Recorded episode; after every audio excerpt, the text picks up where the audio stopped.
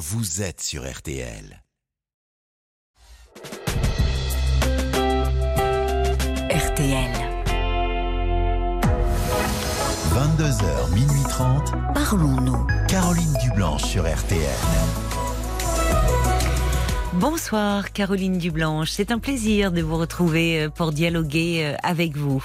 Deux heures et demie euh, de direct pour s'extraire de l'actualité brûlante, vous recentrer sur vous et me confier tout ce qui vous agite ou vous tourmente. Alors sans plus attendre, je vous invite à appeler le standard de Parlons-nous au 09 69 39 10 11 où Violaine, Paul et Clémence qui est en formation euh, vont vous accueillir et vous guider jusqu'à l'antenne sous le regard attentif de Marc Bisset à la réalisation euh, de l'émission. Vous le savez, je suis là pour vous et à votre écoute et nous comptons aussi euh, sur vos réactions par SMS au 64 900 code RTL, 35 centimes le SMS, ainsi que sur la page Facebook RTL-Parlons-nous, réactions euh, qui enrichissent nos échanges à l'antenne. Bonsoir Céline. Bonsoir. Euh, alors, euh, moi je vous rappelle, parce que je vous avais déjà eu en ligne début mai. D'accord. Euh, parce que je n'arrivais pas à quitter mon compagnon avec qui j'étais euh, enfin ouais, depuis deux ans. Euh, donc pour rappel, on était en relation à distance, on habitait à une heure euh, l'un de l'autre et euh, donc on se voyait tous les week-ends. Oui. Et j'avais voilà malheureusement il a un problème d'alcool. ah oui, je... je me souviens de vous. Voilà. Oui, oui. Et euh, c'était oui, les week-ends où en fait vous ne vous voyez que les week-ends et les week-ends euh, bah, vous ne faisiez pas grand-chose euh, et il n'était même pas vraiment avec vous parce qu'il était alcoolisé. Oui, enfin le, soir, hein, et uniquement le soir, oui. Ouais, oui. Hum. Il décompressait de sa semaine de boulot. Hum. Voilà. Et hum. voilà, la problématique était que voilà, je n'arrivais pas à le quitter et vous m'aviez euh, j'ai euh, la dernière phrase que vous m'avez euh, dite avant de raccrocher, c'était de toute façon vous n'êtes pas prête pour l'instant à le à le quitter. Ce n'est pas le bon moment étant donné que je me sentais déjà extrêmement seule dans la vie hmm. et que je n'avais finalement que lui. Donc c'est vrai que j'étais pas voilà prête. Oui. Et il s'avère que c'est lui qui m'a quittée ah. pour la seconde fois. C'est la seconde fois Oui, il m'a quitté une première fois au mois de novembre et il était revenu un mois après. D'accord. Et là, ça s'est euh, passé quand? Euh, C'était pas le week-end dernier, là, c'était le week-end d'avant. Alors que ça s'est passé le lendemain. J'ai rencontré ses enfants pour la première fois en deux ans de relation. Euh, puisqu'il les voyait pas et puis finalement donc il les voyait suite à un, un jugement JAF, donc maintenant il les voit euh, en journée. Et donc j'ai pu les rencontrer et finalement, bah, pour rien, puisque le lendemain, au final, euh, bah, on s'est séparés. Et comment, euh, enfin, comment explique-t-il ce, cette séparation? Comment il vous a parlé? Il Ça a été un peu compliqué, c'est comme d'habitude. Enfin, il est quelqu'un qui est très renfermé, donc euh, mm. bon, ça a été une, une dispute supplémentaire, euh, j'ai envie de dire. Mm. Euh, voilà, où en fait il n'a pas apprécié que la veille je m'endorme tôt. Enfin tôt, il était quand même une heure moins le quart de, de, du matin. D'accord, pour lui c'est tôt. Pour lui c'est tôt. Il reste, enfin éveillé une bonne partie de la nuit? Oui, il estime que euh, il va en profiter parce que comme il travaille euh, euh, en 2-8 en usine, il estime que bah, la semaine c'est suffisamment compliqué, donc le week-end il veut en profiter. Donc oui, mais enfin il en profite, il est alcoolisé. Donc pour moi après ça bah devient moins intéressant. Donc bah oui, vous êtes seul finalement quand il est alcoolisé, il est plus présent, il est plus avec vous. Non, non, ou alors il est désagréable. Donc, euh, soit, soit l'un, soit l'autre. Et puis j'étais euh, voilà fatiguée aussi. Hein, ce qui peut arriver et ce qui est parfaitement euh, légitime. Enfin, c'est incroyable. Malheureusement, c'est quelque chose qui m'a fait. il me posait régulièrement la la, la réflexion ce dernier mois parce que j'avais Mm. tendance à, à plus tenir vraiment. Je, euh, voilà, la maladie, euh, les soucis, enfin bon, bref, comme beaucoup Oui, en ce moment, vous on avez est tous une, un peu euh, fatigués. une maladie auto-immune, si je me souviens. Oui, une maladie euh, chronique qui touche les artères, euh, Mm. euh, qui touche les artères et les petits vaisseaux, euh, Mm. voilà. Donc, qui s'appelle euh, la maladie de Burger, qui est pas, c'est une maladie rare et sévère, euh, qui peut déclencher en plus une le syndrome de Raynaud et Ah oui. Voilà, c'est quelque chose qui, euh, qui a Qui failli me coûter la vie. Et- Oui. Ah oui, d'accord. Oui. Mais vous avez un traitement? Oui, après c'est tout ce qui est anticoagulant, bien sûr. D'accord, hein, je quand ça comprends. touche, euh, Oui. Donc, euh, et puis derrière ça, a priori, il y aurait, euh, de ce que pensent les médecins, une fibromyalgie, mais bon, et ça n'a pas été plus que poussé. euh, voilà, euh, on suppose que, vu que j'ai souvent des douleurs physiques, Donc vous êtes Ah, très fatigué. Voilà, c'est, Mm. c'est pas tout le temps, mais je peux avoir des, des périodes où je vais être plus fatiguée que d'autres, Mm. et j'ai pas, j'ai pas d'explication précise à Oui. part qu'on me dit que ça vient certainement, parce que comme c'est une maladie qui est quand même, elle est en sommeil, parce que je ne fume plus, bien sûr, heureusement, Mm. parce que c'est à cause de ça que j'avais déclenché cette maladie. Ah oui, d'accord. J'ai arrêté de fumer du jour au lendemain hein, quand j'ai su que j'étais malade, Bah, bien sûr. C'est bien, c'est bien, oui. Donc, euh, enfin voilà, du coup, euh, j'ai souvent régulièrement des douleurs qui fait que ça me crée une fatigue euh, très intense Mm. et j'ai Mm. un rythme en plus. euh, voilà, j'élève seule ma fille. Bon, je suis pas la seule, donc c'est pas non plus quelque chose. Oui, mais enfin, euh, il y a tout ça qui s'ajoute. C'est pas rien d'élever un enfant seul. Oui, mais ça, ça, votre compagnon, lui, euh, il voit pas ça. non. Il est tellement, enfin, tellement du fait de ses problèmes centrés sur lui qu'il voit pas vous ce que ce que vous vivez. Non.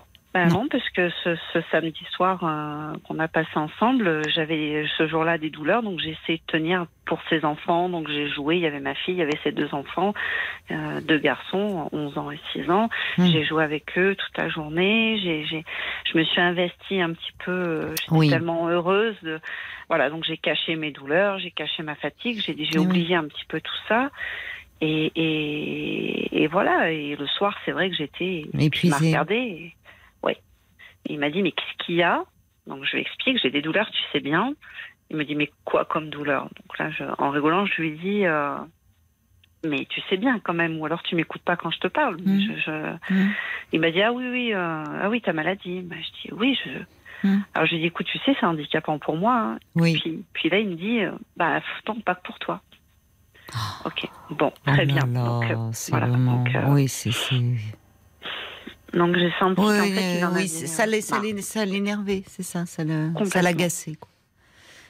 Alors que Bon, vous, comme, alors que vous, vous, comme vous dites, vous devez vous prenez sur vous, vous teniez, vous, Ouais. parce que Ouais. il est, oui, mais enfin bon, il est, on en avait parlé, lui, il est, Oui. il est dans sa dépendance, il est finalement, euh, très égoïste surtout et il pense je pense Mm. qu'il a il pense que lui dans la vie il en a toujours euh, bavé hum, et il se bat tous les jours il va travailler il est il travaille même travailler de nuit il sait ce que c'est et puis bon en fait lui il se plaint pas il fait il se plaint pas. Donc il estime que les gens ne doivent pas non plus euh, se plaindre d'une quelconque fatigue lui il peut être fatigué c'est-à-dire qu'il a un rythme où il va travailler euh, bon, il le fait plus maintenant mais hum. il, il travaille en usine, c'est compliqué, mais il rentre, il fait pas de sieste, jamais. Il fait ce qu'il a à faire chez lui, euh, parce qu'il a acheté une maison il y a deux ans, quand on s'est rencontrés. Enfin, il, il fait ce qu'il a à faire chez lui, euh, sans se reposer, euh, parce que il a des, comme il dit, ça se fera pas tout seul, c'est pas le voisin qui va le faire, donc euh, euh, non, il- il ne se reposera jamais. Donc il est constamment solennel, mais il estime que les gens doivent fonctionner comme ça. Euh, donc c'est vrai que c'est très particulier. Oui, mais c'est quelqu'un qui ne qui ne qui ne s'écoute pas, mais au bon sens du terme. Enfin, euh, quand je dis c'est- problématique qu'il ne s'écoute pas. Vous voyez, c'est parce qu'on dit euh, quelqu'un qui s'écoute, ça peut être dit de façon péjorative. Mais en fait, il est il est il est dans l'action, il est courageux, il arrive à travailler, mais après, finalement, lui, sa sa récréation, sa façon de tenir, finalement, c'est l'alcool. Exactement. Là, il tombe, il s'anesthésie, il s'abrutit, il- voilà. Mais pour ne pas penser, finalement, c'est quelqu'un qui ne qui ne s'arrête pas sur lui-même, plus exactement, qui n'est pas à même de penser euh, ce qu'il vit, ça. ce qu'il ressent. Donc, euh, il est déjà pas à l'écoute de, enfin, de ses propres euh, émotions. Il n'entend pas les vôtres. Je sais. Mais vous avez l'habitude de ne pas être entendu, vous. Malheureusement. C'est- C'est le problème. Mais j'ai jamais posé de limite, j'ai jamais, je Ben oui. jamais aux gens réellement. euh, Oui. et, le- et puis au final, euh, quand ça arrive et quand on me laisse, Hmm. enfin, bah, je suis au plus mal. Vous êtes mal Euh, là en ce moment. Euh, oui.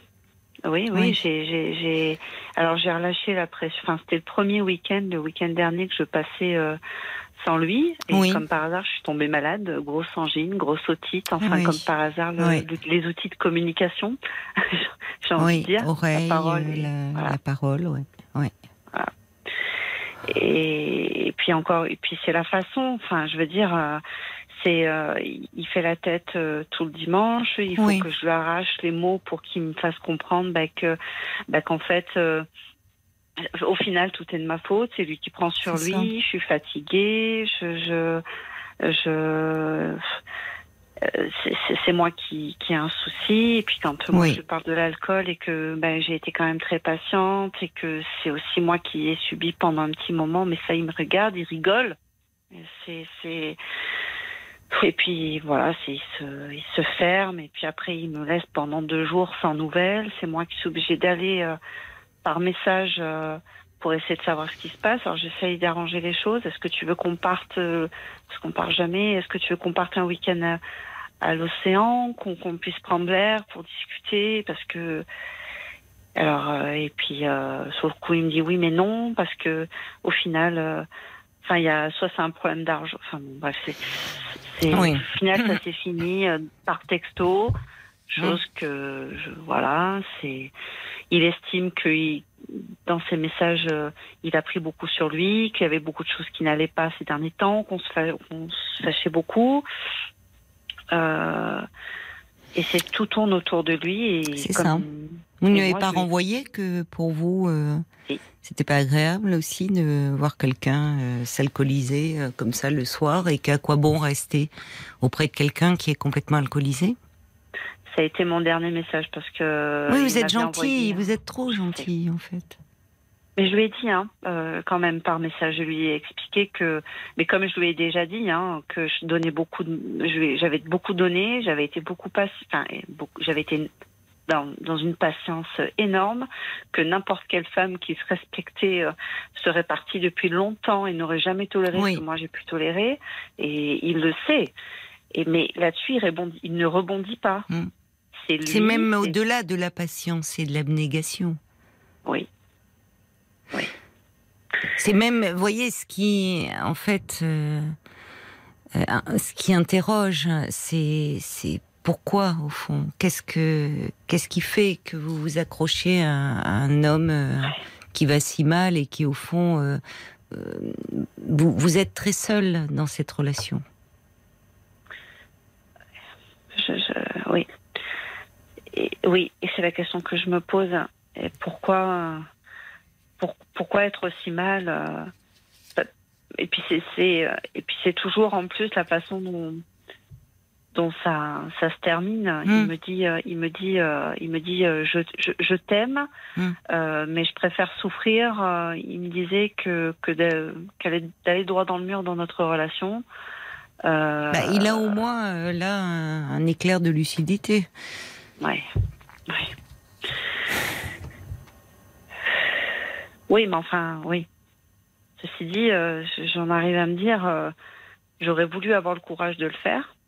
Il y a, il Oui, c'est ça, c'est dur pour vous. C'est-à-dire Ouais. qu'évidemment, c'est c'est toujours, euh, puisque vous n'étiez pas heureuse dans cette relation, euh, évidemment, c'est plus, ça aurait été plus simple si c'est si c'était vous qui aviez pris la décision, parce que là, vous la subissez.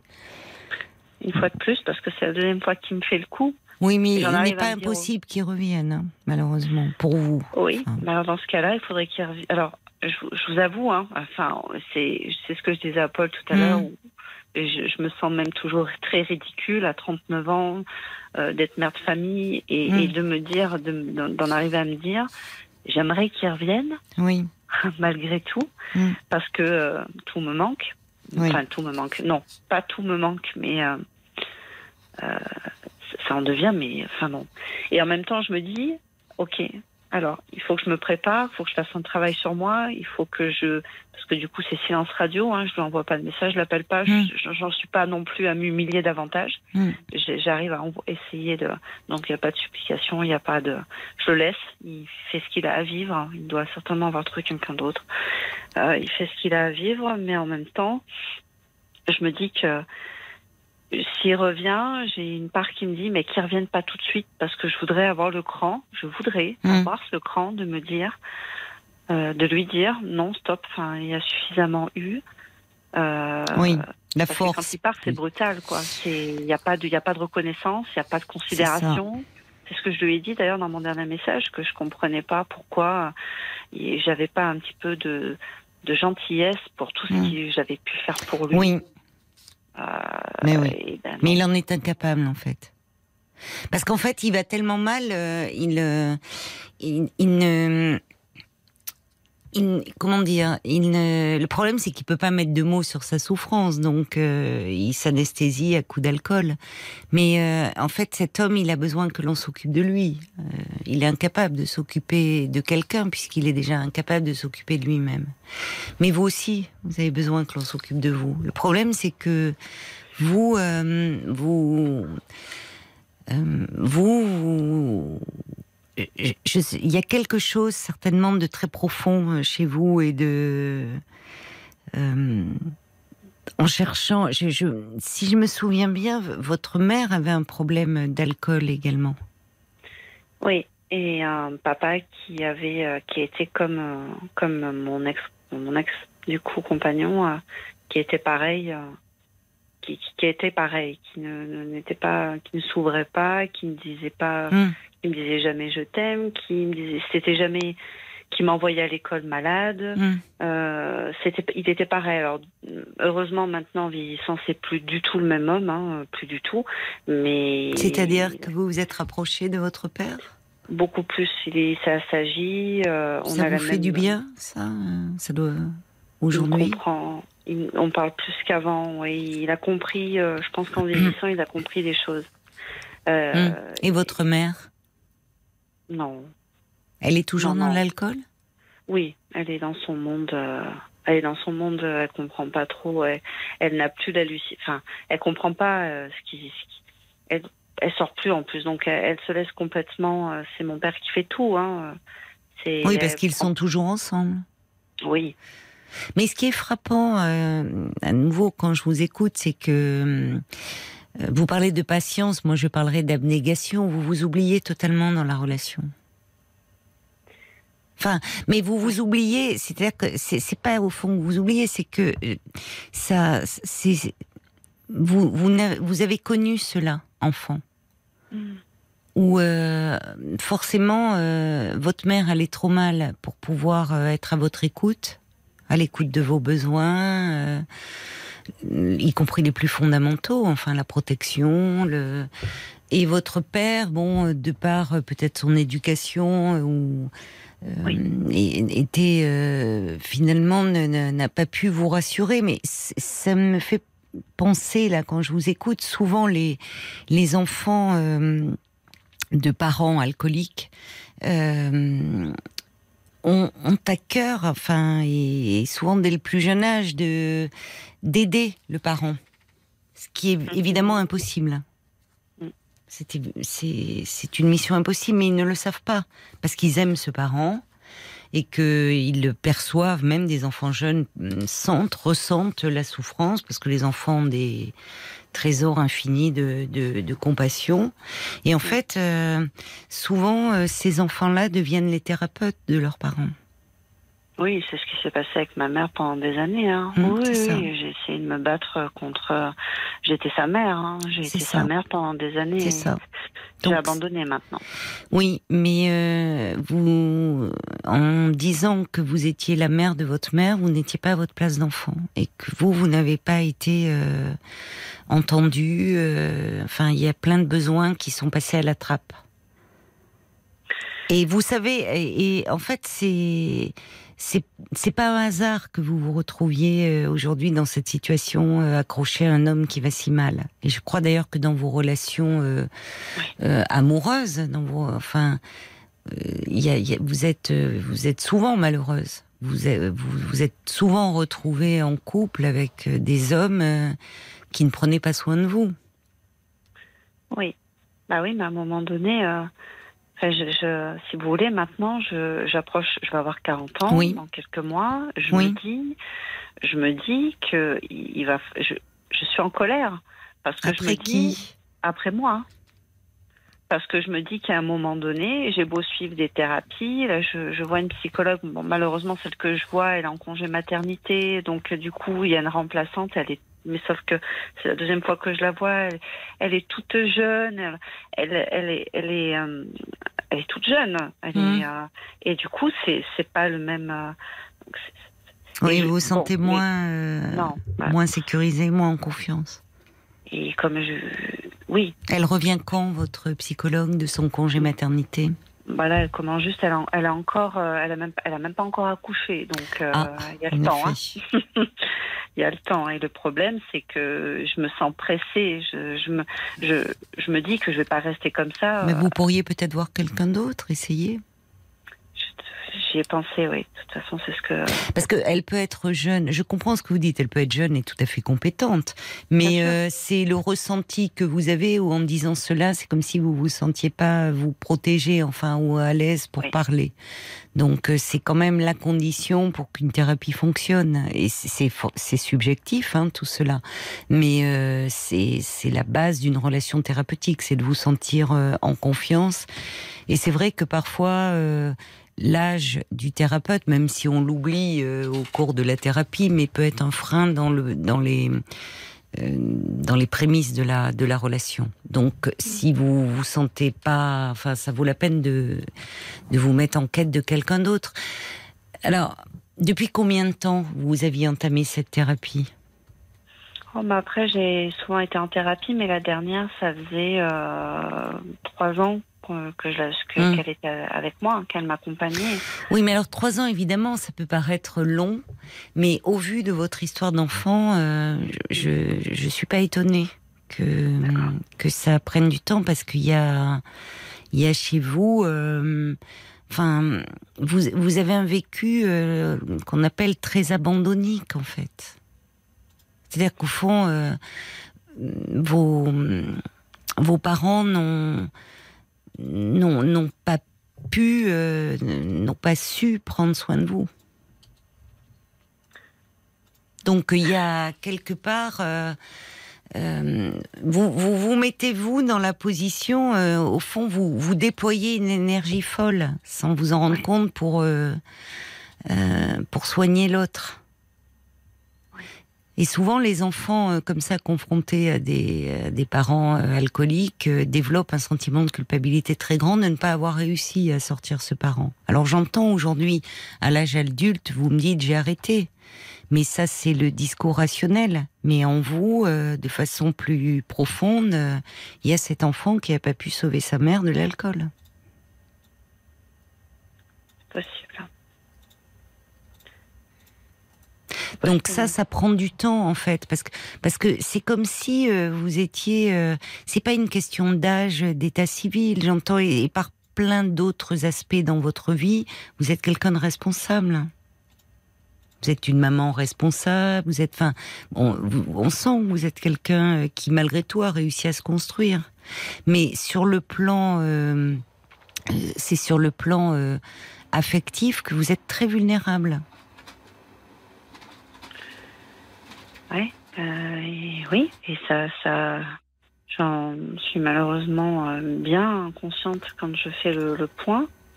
Et Oui, mais parce que si vous voulez, euh, il y a, on peut le comprendre euh, et avoir une, une lucidité, dresser le constat, mais le, le- la transformation, le changement, il est plus long à se mettre en place parce qu'il n'est pas intellectuel. Hmm. C'est dé- c'est déjà, euh, euh, enfin, c'est énorme. C'est déjà de, voir où est le problème. Mais euh, la solution au problème, elle prend du temps parce qu'en fait, c'est toutes les carences. Qu'il y y a des fondations qui restent fragiles, qui vous ont pas empêché, vous êtes de, vous adapter, vous êtes même suradapté d'une certaine façon. Parce que, parce que justement, vous n'avez pas été à votre place d'enfant. Vous me le dites. Vous avez Oui. été pendant très longtemps la mère de votre mère. Mais du coup, euh, le- l'enfant qui est en vous n'a- euh, reste, demeure en souffrance. Et euh, vous vous êtes construite, vous êtes adapté socialement, mais affectivement, vous êtes très fragile. Mais euh, ça se renforce, ça. Ça se comble des failles, mais ça prend du temps. Et effectivement, malheureusement, les, euh, pour le moment, dans les, c'est-à-dire dans vos relations affectives, il y a, vous allez malgré vous vers des hommes qui ne vous font pas du bien. Ça, c'est sûr. Mais parce qu'il y a quelque chose à réparer en vous. Voyez? Ah oui. à restaurer en vous. Parce que et quand euh, vous quand ça sera réparé, vous n'irez plus vers le même type d'homme. Vous arrêterez de prendre en charge en fait. Je reçois des, réactions. euh, pour vous, il y a, y a Hélène qui dit en fait cette rupture, qui est évidemment très douloureuse pour vous, est, aussi sans doute une grande chance. Euh, Hélène, dans l'avenir, euh, elle ajoute pourquoi ne peut-être pas aller à, à l'annon pour les conjoints d'alcooliques? Alors, Ah. Hélène a envoyé ce message euh, avant de d'entendre la suite de notre échange et donc le fait que vous avez été enfant confronté à, à l'alcoolisme de, de votre mère. L'alcool, en fait, euh, je- comment vous dire ça? Il faudra en sortir. C'est-à-dire que en, en sortir, c'est arrêter de prendre en charge, quoi. Ça ne marche pas. Et en fait, c'est de vous dont il faut s'occuper. Vous, vous n'avez pas un problème, une, euh, un problème avec l'alcool. Vous avez un problème par rapport à l'abandon, à la dépendance. Donc, je suis pas sûre que d'aller, euh, voyez, enfin, euh, si vous étiez en couple avec cet homme, euh, oui, aller euh, vers les les Alanons, oui. Mais là, en fait, c'est de vous dont il s'occupe, dont il faut vous occuper. C'est vous qu'il faut prendre en charge, comme vous le faites. Oui, Mais oui, mais si vous voulez le, en fait, euh, il y a des choses qui euh, qui prennent du temps pour se consolider. Et pendant un temps, ça serait bien pour le coup de vous sevrer. J'utilise volontairement euh, ce terme euh, de de cet homme. oui bah, il faudra pas qu'il revienne. Eh oui, mais vous voyez. Je, mais je- j'en suis. euh, faut pas qu'il revienne tout de suite. Oui, mais Alors je reçois des messages, il y a Gabriel qui dit j'ai aimé des hommes euh, très égoïstes. Euh, leur souffrance était un prétexte pour oublier la mienne. Euh, ils me servaient à nier ma souffrance. Oui, s'occuper des autres, c'est une façon aussi de ne pas s'occuper de soi. hein. C'est juste.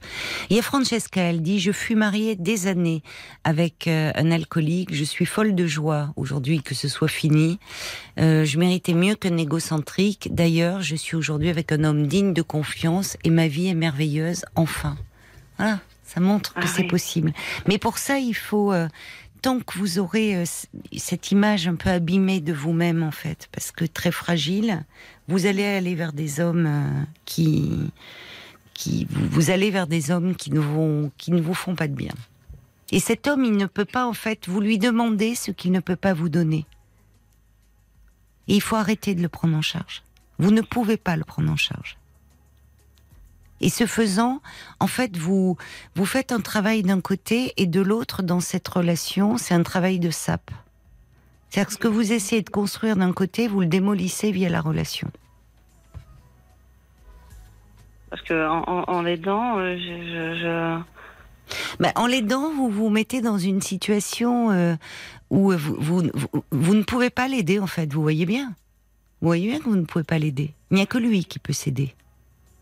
Et non seulement euh, il ne vous en est pas reconnaissant, mais euh, en plus il en devient même agressif. Parce que lui ne veut pas entendre, il n'a pas de problème. Donc vous voulez le mettre face à un problème qu'il euh, nie. Oui. Donc évidemment, vous en récoltez de l'agressivité et une absence de reconnaissance. Donc ça vous, ça vous renvoie à votre désespoir d'enfant. Cette petite fille qui est incapable de soigner sa mère parce qu'aucun enfant ne peut soigner son parent. Qu'il soit dans une dépression profonde, dans une psychose, dans un problème d'addiction à l'alcoolisme, vous voyez? Oui. Et en fait, c'est le problème de ces enfants-là sont souvent, euh, comment dire, euh, euh, ils sont- ils sont- ils- ils s'adaptent à une situation qui est euh, insupportable. Et ce faisant, ils développent euh, beaucoup, ils, ils grandissent euh, euh, prématurément. Ils deviennent des petits adultes. Mais ce faisant, il y a toute cette part d'enfants, tous leurs besoins qui n'ont pas été pris en considération et, et forcément, ça laisse des failles. Je comprends. On va se tourner vers la page Facebook avec, avec toi, Paul, et les réactions des auditeurs qui sont arrivés. Et Bob White qui dit que cette relation finalement elle vous a fait beaucoup de mal tant sur le plan psychologique que, que peut-être même sur le plan physique parce que ça vous a fatigué Oui. euh, beaucoup. Il faudrait que vous retrouviez confiance en vous, essayez de reprendre contact avec des amis, élargissez votre cercle. Vous avez une capacité de réaction. Il y a Nathalie aussi euh, qui euh, dit l'alcool n'est pas votre priorité. Hein, Soignez-vous de lui. Vous étiez sa béquille à cet homme, mais vous êtes plus que ça. En tout cas, votre enfant et vous êtes importante pour le moment. Euh, il y a aussi Alan. Alors, c'est des messages qui paraissent un peu simples à dire et, et difficiles à, à, à, à pratiquer, mais il y a Alan qui dit franchement maintenant, profitez, surtout prenez soin de vous, profitez vraiment, vous ferez une belle rencontre. Et puis il y a Sylvie qui fait une pause et vous saurez ce Oui. que vous voulez et surtout ce que vous ne voulez plus. Courage à vous. Moi, je suis passé par là aussi et on s'en sort plus fort. Ah Oui, ça c'est sûr, j'en- suis persuadée. Oui, c'est ça. C'est-à-dire qu'en fait, euh, j'ai- j'aime bien ce dernier message, de faire une pause pour enfin vous occuper de vous. Parce que euh, il y a derrière cette, cette maladie-là, il y a cette maladie, euh, il y a, vous avez trouvé la force euh, de stopper net, d'arrêter de fumer quand vous avez appris, puisqu'évidemment par rapport à ce problème d'artère. Oui. Euh, vous me parlez aussi, vous dites qu'il y a ces douleurs où euh, des médecins euh, pensent peut-être s'orienter vers un diagnostic de fibromyalgie. La fibromyalgie, euh, il y a quelque chose aussi qui sur le plan psychique euh, interroge. Euh, c'est-à-dire, euh, les douleurs se traduisent dans le corps, hein, et c'est euh, extrêmement douloureux. La fibromyalgie, ça entraîne une intense fatigue. C'est pas dans la tête hein, quand je dis euh, que ça interroge sur le plan psychique. C'est-à-dire que les douleurs, elles sont présentes euh, et elles font souffrir dans le corps. Mais on retrouve, alors après, on veut pas tirer de, de conclusion. Chaque histoire est particulière, mais souvent ce sont des femmes qui souffrent de fibromyalgie et on retrouve souvent dans leurs antécédents des, des problématiques de violence dans l'enfance et des problématiques de même de enfin de maltraitance. Donc comme s'il y avait une douleur qui n'avait pas pu euh, être exprimée et le corps, euh, ben, le corps, il, le corps, il a son langage aussi qui lui est propre et à travers cette douleur, il exprime quelque chose qui jusque-là n'avait pas pu se dire. Oui. Donc il y a, il y a du travail hein, encore. Et pour cela, il faut que vous soyez bien accompagné, Céline, et que vous trouviez un thérapeute euh, solide euh, qui vous lâche pas.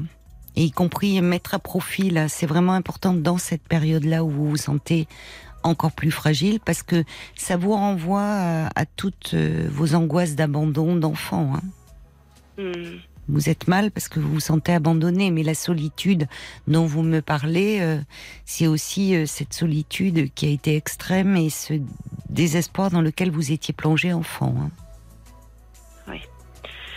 Donc si, oui, donc euh, bah, je vais, euh, on- on- je continue de travailler là-dessus et puis j'espère qu'un jour je m'en sortirai. Ça va porter ses fruits.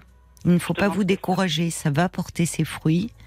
Il faut euh, la patience que vous aviez vis-à-vis de cet homme, il faut que vous l'ayez vis-à-vis de vous-même. Voyez? Ouais. Oui, c'est c'est vous qu'il faut traiter avec patience et douceur pour le moment. Je vais tenter. Ça veut dire que s'il revient, il faut que je lui mette, un- faut que je lui dise de, de, par- de parvenir. Ce serait énorme si je faisais ça. Bon, Ce. Écoutez, euh, si j'espère pour vous qu'il ne va pas revenir là, euh, de toute façon, il y a quelque chose qui est en marche. Combien même, vous voyez? Un peu Oui, comme la problématique, combien même, on va dire, allez, je vais utiliser un terme, vous rechuteriez. Vous voyez, je le mets, je vous, je vous taquine un peu là, pour. euh, Oui. euh, c'est pas grave. Enfin, c'est pas grave. Si, ça sera embêtant pour vous évidemment, mais je pense qu'il y a quelque chose qui est en marche, qui est à l'œuvre chez vous, et qui, dans, à travers cette prise de conscience, qu'au fond, vous n'êtes pas heureuse dans cette relation, cet homme n'est pas l'homme qu'il vous faut, il va trop mal, donc c'est ça, ça fait son chemin. C'est ça qui est important. Voyez, donc ne soyez pas non plus.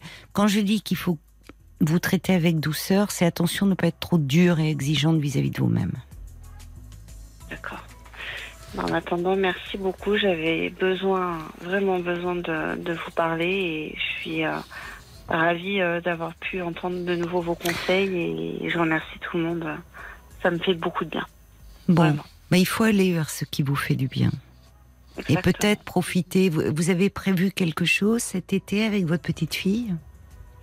Je vais essayer de voir si je peux partir au moins un week-end euh, euh, de temps en temps, mais on va essayer de trouver. euh, Oui, De ça serait bien. Oui. Et ça Oui. serait une façon d'être aussi un peu loin de lui.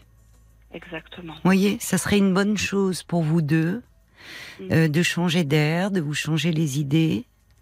Euh, les enfants, ils vous amènent, hein, il faut être avec eux dans le présent, il faut s'en occuper. Bon, ça demande beaucoup d'énergie, alors vous êtes fatigué. et- Mais euh, c'est aussi une façon de vous éloigner géographiquement un peu de lui. Mm, mm. Et ce serait important. Prenez soin de vous. Merci encore. Et merci beaucoup. de m'avoir donné euh, de vos nouvelles. Et puis vous pourrez me rappeler euh, à la rentrée pour me dire un peu où vous, où vous en êtes. D'accord? D'accord. Bon. Eh bien, passez de bonnes vacances. Et Merci, puis, euh, merci Céline. Et vous, euh, reposez-vous bien. Je vous embrasse. moi aussi. À bientôt. À bientôt. Au revoir. Parlons-nous, Caroline Dublanche sur RTL. Jusqu'à minuit 30, Parlons-nous. Caroline Dublanche sur RTL. 09 69 39 10 11, c'est le standard de Parlons-nous et c'est un numéro de téléphone non surtaxé que vous pouvez euh, appeler. Nous sommes à vos côtés et en direct jusqu'à minuit et demi. Bonsoir Yvette Bonsoir Caroline. Bonsoir. et bienvenue. Merci. Je, ça fait plusieurs fois que je veux vous appeler. Je, je vous ai déjà appelé depuis pas mal de temps. C'est à propos de mon fils D'accord. qui est séparé de. Je, ah oui, ça fait cinq ans. Vous m'aviez appelé il y a cinq ans. Ou- Oui, à cinq ans, vous venez. vous Ah bah c'était alors euh, Ah, oui. Oui, oui, Eh oui, oui, oui, oui, je- oui, c'était tout au début. oui. Et mon fils, il il est emmené avec sa copine. Ils s'entendaient pas. C'était toujours moi. Bon, je vous avais appelé tout ça. Et là, ben, Et vous voulez me reparler de, de, Oui, de parce lui, de votre les- fils? Oui, oui. Parce que là, il est, ils ont sé- sont sé- séparés depuis cinq ans. Au moment de la séparation, il y avait deux enfants. Le juge, il a, il a ses enfants en, en, garde. C'est pas avec lui, c'est comme si c'était moi qui avais la garde des enfants. Ah oui, la garde Et partagée, c'est entre la maman et vous, quoi, la grand-mère. voilà. La grand-mère, déjà les enfants, c'est mamie, papi, mamie, papa, mamie, papa. Bon, ça me- je fais tout ce que je peux pour lui. Mais de plus ça va, plus il, euh, il ne fait rien. Ah bon? Et il est très je ne peux pas discuter avec lui. Hein. Là, euh, au début, je, au début, je disais que c'était peut-être la douleur, il a le chagrin et tout, Oui. mais quand même, depuis cinq ans, euh, il ne fait rien. Mais quand il vous arrive dites. avec oui, les enfants oui, parce qu'il a son studio, mais le studio est trop petit, donc il ne peut pas les prendre les enfants. d'accord. Et, et sa copine lui avait dit qu'il lui donne les enfants. Le juge lui a, il avait dit au juge qu'il a, il a, il va recevoir les enfants chez sa mère. Alors donc ça fait qu'il a les enfants. Il, il m'amène les enfants à chaque vacances. Il dépose les enfants Oui, et il ne fait rien. À chaque fois, il faut que je lui dise, euh, je lui ai depuis le début, je dis, essaie de prendre tes vacances avec les vacances des enfants. mais oui, Comme serait bien. ce serait bien, puisque Oui. il tra- dans son travail, il peut le faire. Oui, en Au début, il me plus. disait, non, il me disait, début, à chaque fois, il trouve une excuse ou bien il s'énerve. Hmm. Il, il est très, il est très, il devient très violent. Ah bon? Ah oui. En parole? euh, en parole, hein, non, pas, pas en Oui. acte. hein, Avec en vous, parole. il est, il est Oui, on peut pas, il va m'envoyer promener. Et comme moi, j'aime pas les complications, Oui, il sait très bien que j'aime pas ça. Alors, il vient me dire quelque chose. Comme ça, je me dis, je laisse tomber. L'anniversaire des enfants. Et puis, il y a de Manu, maintenant, il fait une, il fait une, il y a une fille, un garçon. oui. Il a une préférence sur sa fille. Et pour Ah. le garçon, il fait pas autant. Et tout ça, j'aimerais bien lui dire tout ça. Et mais ça me fait de la peine parce que je sais pas comment lui, le prendre. oui puisqu'il s'énerve tout de suite. Ah oui, il s'énerve tout de suite. Ils ont quel âge maintenant, vos petits-enfants Le- et le petit, la petite va avoir 11 ans au mois d'octobre. Oui, Cette année, elle rentre en sixième. Et le d'accord. petit va en CE2, il a 7 ans. D'accord. Ils s'en plaignent de... enfin, Non, non, non, les enfants ne s'en alors plaignent là- pas. Les enfants sont... Et puis ces deux enfants, la maman les élève tellement bien. Oui, C'est des enfants qui sont tellement adorables. Et puis les enfants, c'est leur père. Ils adorent leur papa. Et par rapport à l'amour que ces deux enfants ont pour leur père, je vois que par rapport à lui, je trouve qu'il est pas assez. Et il a une rage en lui. Une rage et je sais pas. une fois, rage je lui ai dit- euh, par rapport à quoi? La séparation ou plus ancienne?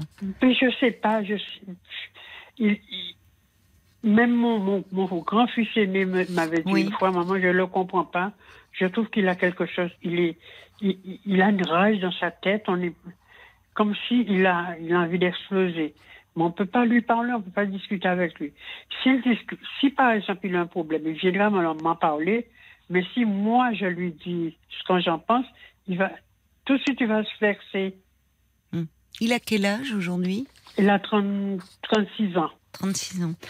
Mais alors, vous me parlez de Yvette de, de garde alternée, c'est ça? Par oui, enfants sont garde- oui, Mais alors, ce qui, est, ce qui est étonnant, qui a demandé la garde alternée? Parce que C'est aussi- les deux, hein. C'est les deux. c'est étrange parce que s'il ne s'en occupe pas de ses enfants, il aurait pu dire bah, euh, la maman à la garde et il les voit les week-ends ou les vacances. Pourquoi a-t-il il- voulu la garde alternée?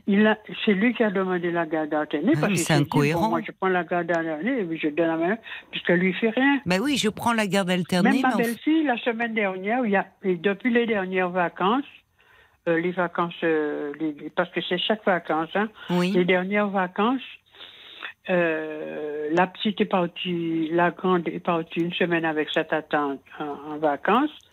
Et après, elle est revenue, elle, est- elle a passé une semaine avec, avec nous, et le petit a passé les deux semaines.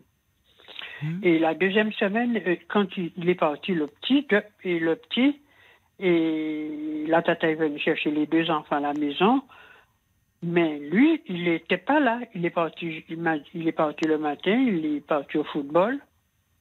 Et le soir, je trouve qu'il aurait pu m'appeler, me demander, Ouais. même, dis-moi maman, comment ça se passait, comment il est rentré, oui. comment ça, est-ce que sa tata est venue le chercher, et Hmm. comment ça s'est passé, puisque le petit est passé, et il restait avec moi quand il est parti, Hmm. il lui a parlé, et puis il leur parle aux enfants, mais à moi, il ne m'en parle pas. Oui, c'est pas bien ça. Mais mais il y dites-moi, a quelque vous. chose, moi, je- Oui, pardon. Oui, c'est, comme l'année dernière, les, les, vacances, les grandes vacances l'année dernière. Je ne sais pas si je vous comprenez ce que je dis. Parce que Si, si, je vous comprends. Oui. le- Il est- ils sont partis en dernière, grandes les vacances. grandes- les grandes vacances de l'année dernière, juillet, août. Au mois de juillet, il les a ramenés. Oui. Quand il les a ramenés, alors je, le dis, je leur dis, j'étais en train de discuter, on parle, je leur demande comment ça se passe l'école et tout. Et puis la petite, elle me dit, dit à vous êtes deux semaines avec mamie, parce que d'habitude c'était convenu pour deux semaines. Mhm. Et la petite, elle me répond, non, non, non, mamie, on reste un mois. J'ai dit, vous restez un mois. Dit, vous restez un mois. Mais alors, je vais Oui, je C'était pas prévu comme ça, oui. mais non, puisque moi, Oui. parce que moi, étant donné, moi, j'ai travaillé, je, je connais un petit peu les enfants, j'ai eu des enfants, Mais oui. les autres enfants, je connais, je, je prépare tout avant qu'ils viennent. Je prépare tout. Hein. Vous je, si je je- formidable, oui, vous. Je, euh, oui. prépare, je prépare déjà tout, il manque de rien. Oh, ça, j'imagine. Et il ne manque de rien, même la peinture, les dessins. Parce que j'ai travaillé pendant 20 ans en maternelle, Ah. en école maternelle. Oui. Donc, je connais comment s'occuper des enfants. oui. Je, je oui. sais comment occuper des enfants quand il pleut, quand il neige, Oui. quand il fait pas beau, je sais comment faire. Alors, avant qu'ils arrivent, ils ont tout prêt.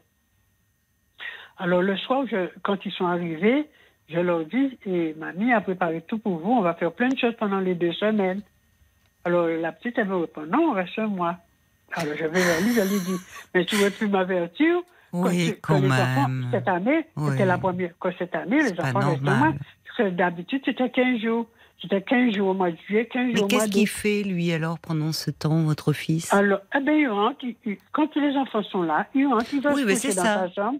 Oh, Il va se coucher dans sa chambre Non. et il se lève même pas. Et quand il doit les sortir, il leur dit habillez-vous.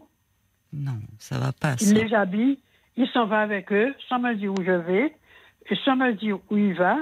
Sans, si c'est les enfants qui viennent, me- même le petit, une fois, il me dit Madame, pourquoi tu viens pas avec nous? Il me propose jamais de venir avec eux. Oui, il n'est pas gentil avec vous, hein, votre fils. Ah, non, non, alors pas C'est comme si c'était un dû, quoi. C'est normal. Voilà, c'est. j'étais obligée. Mais, mais d'ailleurs, c'est vous avez trois enfants. Vous avez euh, votre fils Oui, oui, et puis mon- les, deux. Mais les deux plus grands. oui, mais le problème, Yvette, c'est que même si vous êtes une mamie formidable, très organisée, enfin, vous, vous non seulement vous vous occupez de tout le quotidien euh, des enfants, mais en plus vous leur organisez euh, des choses pour euh, des activités pour les Ah occuper. oui, mais tout, mais tout, vous tout. avancez en âge quand même, Yvette. Ben lui, il peut pas comprendre ça. J'ai l'impression Vous avez me quel voit. âge? J'ai 72 ans. Vous vous rendez compte quand même Mais, je les fais pas. Ah, ça, je Alors, veux bien vous je- croire, oui, mais. je les fais pas, Mais vous les hein, faites pas, mais euh, vous les avez quand même. Mais je les ai quand même. et Donc, je un mois avec. des enfants Et comme surtout ça. que moi, j'ai travaillé 20 ans en maternelle Bah avec oui. les enfants. J'ai le dos cassé. Mais oui, dos puis c'est fatigant. Enfin, Eh ben oui, c'est fatigant. Quand ils étaient petits, comme ça, et, et ma- mais là, ils sont fatigants. Il faut pouvoir s'en occuper. Mais bien Surtout sûr. Du petit. Le petit, il est plus dur, ce petit garçon. Il est beaucoup Oui, il a besoin de se puis, c'est deux dépenser. enfants- C'est deux enfants qui demandent beaucoup. Parce Oui. que dans la famille de leur maman, il y a mamie, papi, mémé, pépé. C'est une grande famille. Bon, bah, c'est toute la bien. famille qui s'occupe d'eux. Mais Alors, est-ce qu'elle le sait Pardon, Yvette, mais je vous interromps, mais est-ce qu'elle le sait, votre belle-fille, que ça se passe? dire. Je ne vais pas lui dire ça. parce que j'ai peur qu'elle lui enlève le Parce que même l'autre fois, elle m'a sorti. Oui, mais. Je sais que si c'était pas vous qui, si c'était pas vous qui preniez les enfants, je, euh, il l'aurait pas pris. Alors là, Mais m'a elle le peine. sait, elle le sait. Au Oui, elle le sent parce que les enfants doivent le dire. Hein. Oui, mais comment vous. Enfin, euh, le problème. Vous, vous avez votre mari, vous? Non, je, vis je l'ai élevé tout seul, mon fils. Et alors, mais comment vous expliquez qu'il se comporte encore comme, euh, Ben, comme moi, un ado Parce qu'il. Oui, près, je euh, sais pas. Oui, voilà, comme un ado. vous l'avez, enfin, comment dire C'est-à-dire que euh, vous, euh, il faisait rien à la maison quand il était non, chez vous? je faisais rien. Ben, Ah, ben, c'est pas bien, ça. Seul. Oui, je sais. C'est les regrets, le seul regret que j'ai. J'ai fait en sorte qu'il ait tout. Parce Eh que oui. le problème, ma- mon, mon histoire est un petit peu, est assez longue, hein. Mais moi, j'étais aux Antilles avec Oui. le père de mes, mes autres enfants. Oui, oui. Mais j'étais une femme battue, mais très battue. Ah bon. Et donc, euh, et, bah, Ah ouais. je, suis, je me suis sauvée Oui.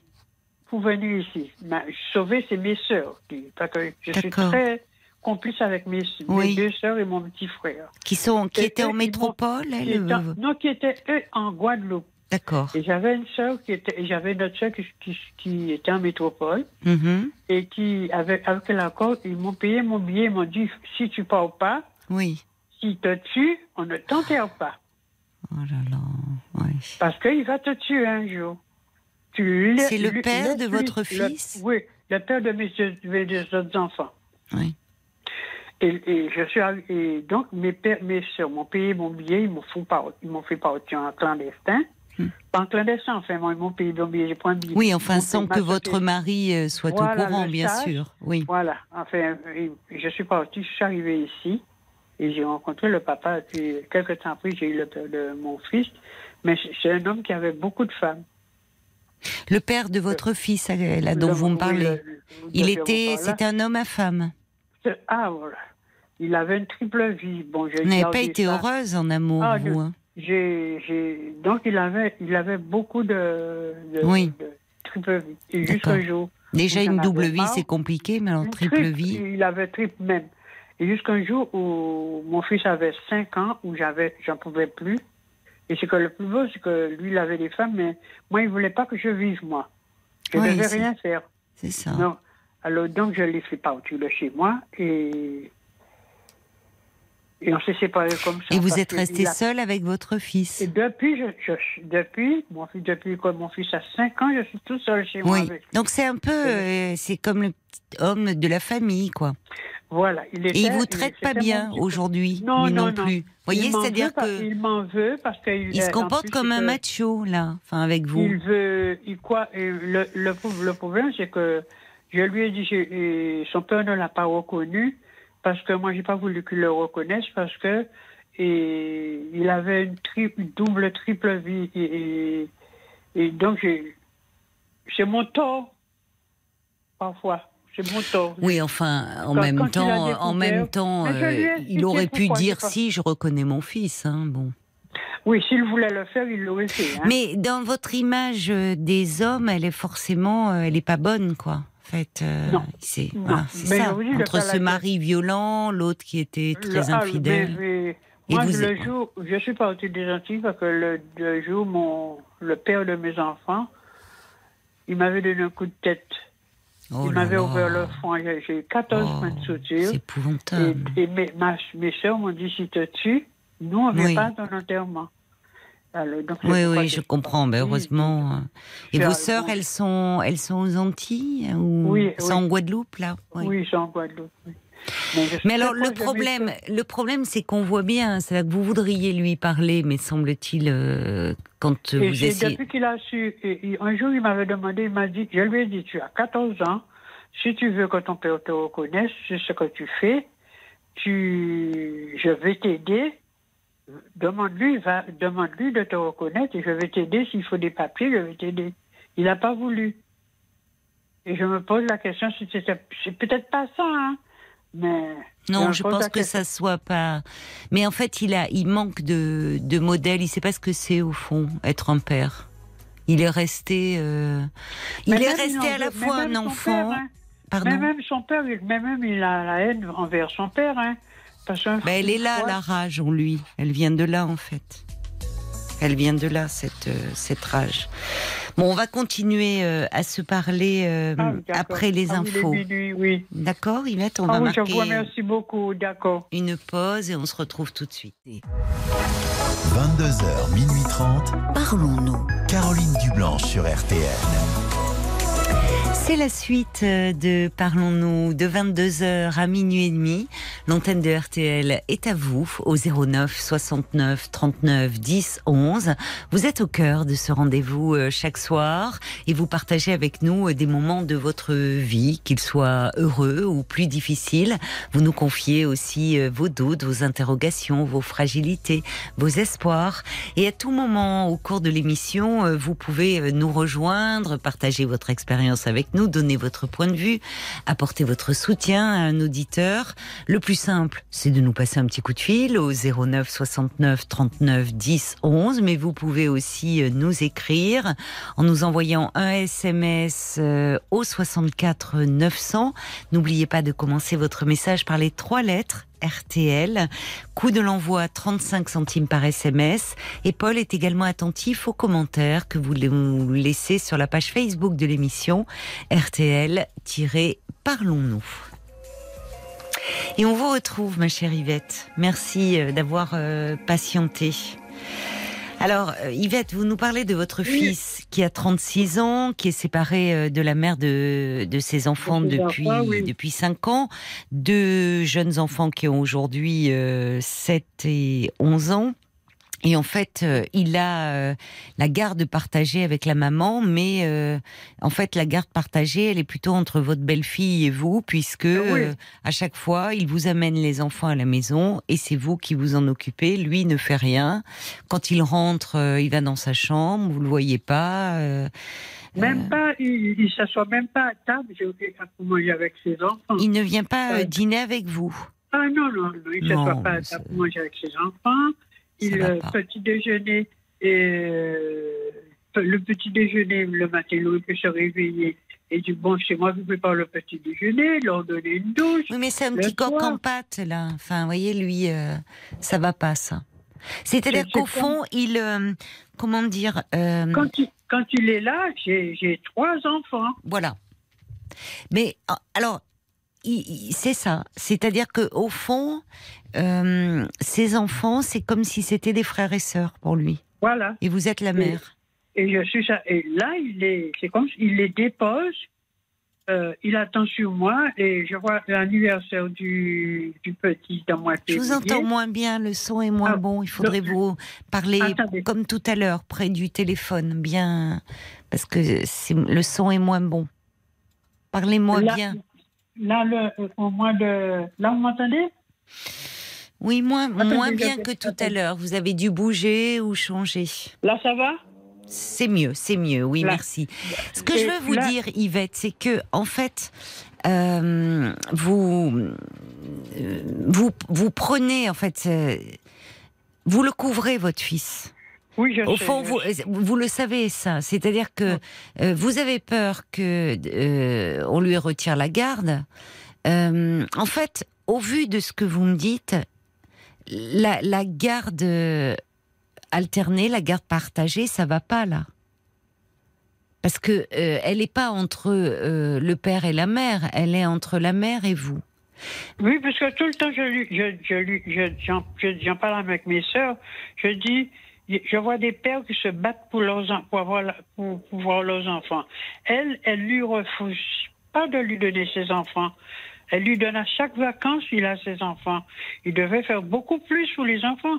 Quand il est à la maison avec moi, il devait s'en occuper totalement. Oui, mais au-delà des vacances, Yvette, j'ai l'impression que, vous me dites garde alternée, vous les avez une semaine sur deux. Non, c'est chaque vacances. Ah bon d'accord donc c'est la loin, maman qui a la garde Voilà. en fait. D'accord j'avais d'accord parce que ils, ils habitent à ils habitent à et, et au Mans.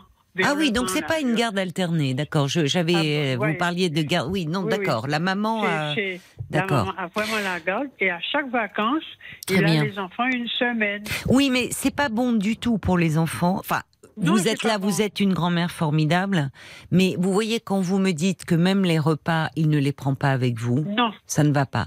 Alors le problème, et, et vous en avez conscience, Yvette, c'est-à-dire que euh, il- il- ça dure depuis des années. Donc évidemment, lui demander là du jour au lendemain, euh, je peux plus. euh, enfin, il va falloir. C'est pas. Vous pourriez continuer à le faire, mais déjà vous avancez en âge. Et non, puis mais je peux plus hein, là maintenant. Vous voyez là, euh, la semaine dernière, il m'a- alors lui il m'a jamais appelé. Hein. Lui il retourne dans son studio et là il retourne dans son appartement. Il va travailler et jamais il m'appelle pour me demander des nouvelles. il travaille. Il oui, ah oui, il travaille. Donc Ah il pourrait La- peut-être avoir autre chose qu'un studio. Oui, mais je lui en ai parlé. Oui, mais il- c'est il tellement est- pratique le studio. Au fond, oui. il peut pas prendre les enfants. J'ai un studio, enfants, donc on les amène chez leur grand-mère. Voilà. Il a essayé une fois de les prendre avec lui. Il a, les a gardés une journée. Le lendemain matin, il les a ramenés ici. Tant que vous, le problème, Yvette, c'est que euh, tant que vous tenez et que vous assurez, ben ça continuera. Donc effectivement. Vous avancez en âge, même si vous ne faites pas votre âge, vous avez quand même 72 oui, ans. bah oui, 72 Et à un moment, pas, votre fils, pas 20 ans. Hein. Voilà, votre fils, euh, à un moment, il va falloir lui dire je fatigue. Et les enfants, un mois, m'en occuper du matin au soir, ce n'est plus possible. Alors à ce moment-là, qui au moins qu'ils réfléchissent à un projet. Il y a euh, des stages qui peuvent être organisés par les mairies. Il y a euh, aussi un peu des colonies de vacances, mais qu'ils s'en occupent, qu'ils leur fassent Non, mais- faire une mais- activité. mais le tra- je ne vais pas vous dire où il travaille, enfin, je ne voudrais pas qu'il reconnaisse, mais il travaille dans une de- société. Donc, euh, euh, là où il travaille, il, il a la possibilité de s'organiser pour s'occuper de ses enfants. Bon, alors comment ça va se passer cet été j'aimerais bien qu'il trouve un appartement, qu'il puisse prendre ses enfants, même s'il les emmène de temps en temps, que je puisse rester pendant un ou deux jours, mais je, mais je me demande s'il pourra s'occuper totalement de ses enfants. Bah, le problème, c'est que votre fils, euh, comme vous dites, c'est vous avez pas trois, euh, deux enfants, vous avez trois enfants à la maison, et lui, il est plus quand il est à la maison, il est, euh, euh, c'est le, l'ado. Oui, c'est l'ado. Et les, enfants sont des frères et sœurs. Vous voyez, Oui, il n'est pas à sa ça, place de père. ça, c'est vrai ce que vous dites. Parce qu'il a couché, il va, il va les, il, les met tous les deux. Ils sont couchés. Il met un à droite, un à gauche dans ses bras. Et puis, il regarde la télé sur, euh, sur sa tablette ou sur son Super. ordinateur.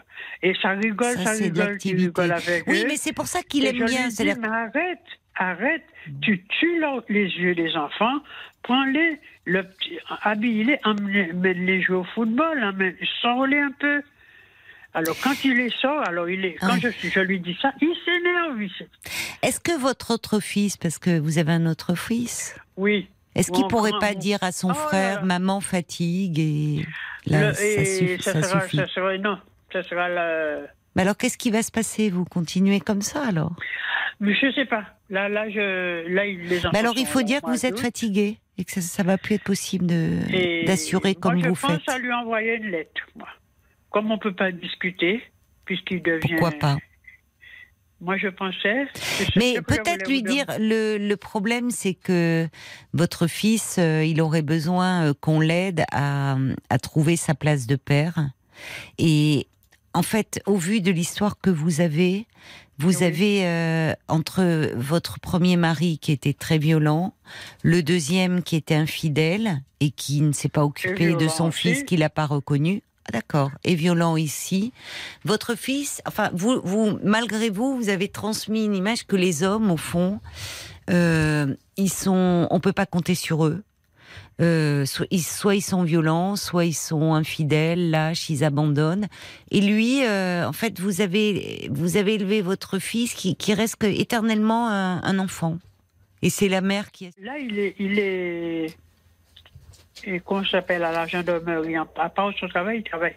Il va de. Il est. Oh, comment ça s'appelle Je ne me rappelle plus. À la C'est gendarmerie. pas grave. Euh, Il est gendarme. dit- Non, il n'est pas gendarme. Il est. Oh, Bon, peu importe, peu importe. Bon, ne le dites pas, le ça évite de Mais reconnaître. il, oui. c'est des. Et, et là, il- l'autre fois, il me dit, tu sais, et mon adjudant m'a dit de me rapprocher de mes enfants, de trouver un appartement pour me rapprocher ben, des ça serait enfants. bien. Mais, mais d'ailleurs, il n'est pas dans n'importe lui- quel cadre. Il est dans un milieu où il y a oui, beaucoup de masculins, il y a des cadres. alors là, je lui ai dit, je lui ai dit, mais tu sais, quand il m'a dit, mais si c'est moi qui te l'avais dit, tu m'aurais envoyé promener. Mais c'est la meilleure chose à faire. Tu peux demander une mutation un peu plus près de tes enfants pour que tu puisses avoir un appartement. Ouais, comme ça. Mais enfin, bon, tant mieux si dans son travail, il, il, il, en- il encourage. euh, il, manque, en fait, il ne sait pas ce qu'est être un père. Il, manque de modèles masculins et il aurait besoin d'être accompagné. Mais pourquoi pas une lettre en lui disant que vous êtes fatigué, qu'en tout cas vous ne pouvez plus accueillir euh, les enfants comme vous le faites euh, un mois en- entier. Paul, quelles sont les réactions des, auditeurs? C'est plutôt euh, un peu de fermeté finalement. Hein. C'est Marion qui dit votre fils, il doit prendre ses responsabilités. Oui. C'est à lui de s'en occuper et, et finalement à vous de les chouchouter. Mais il faut que ce soit lui qui les garde.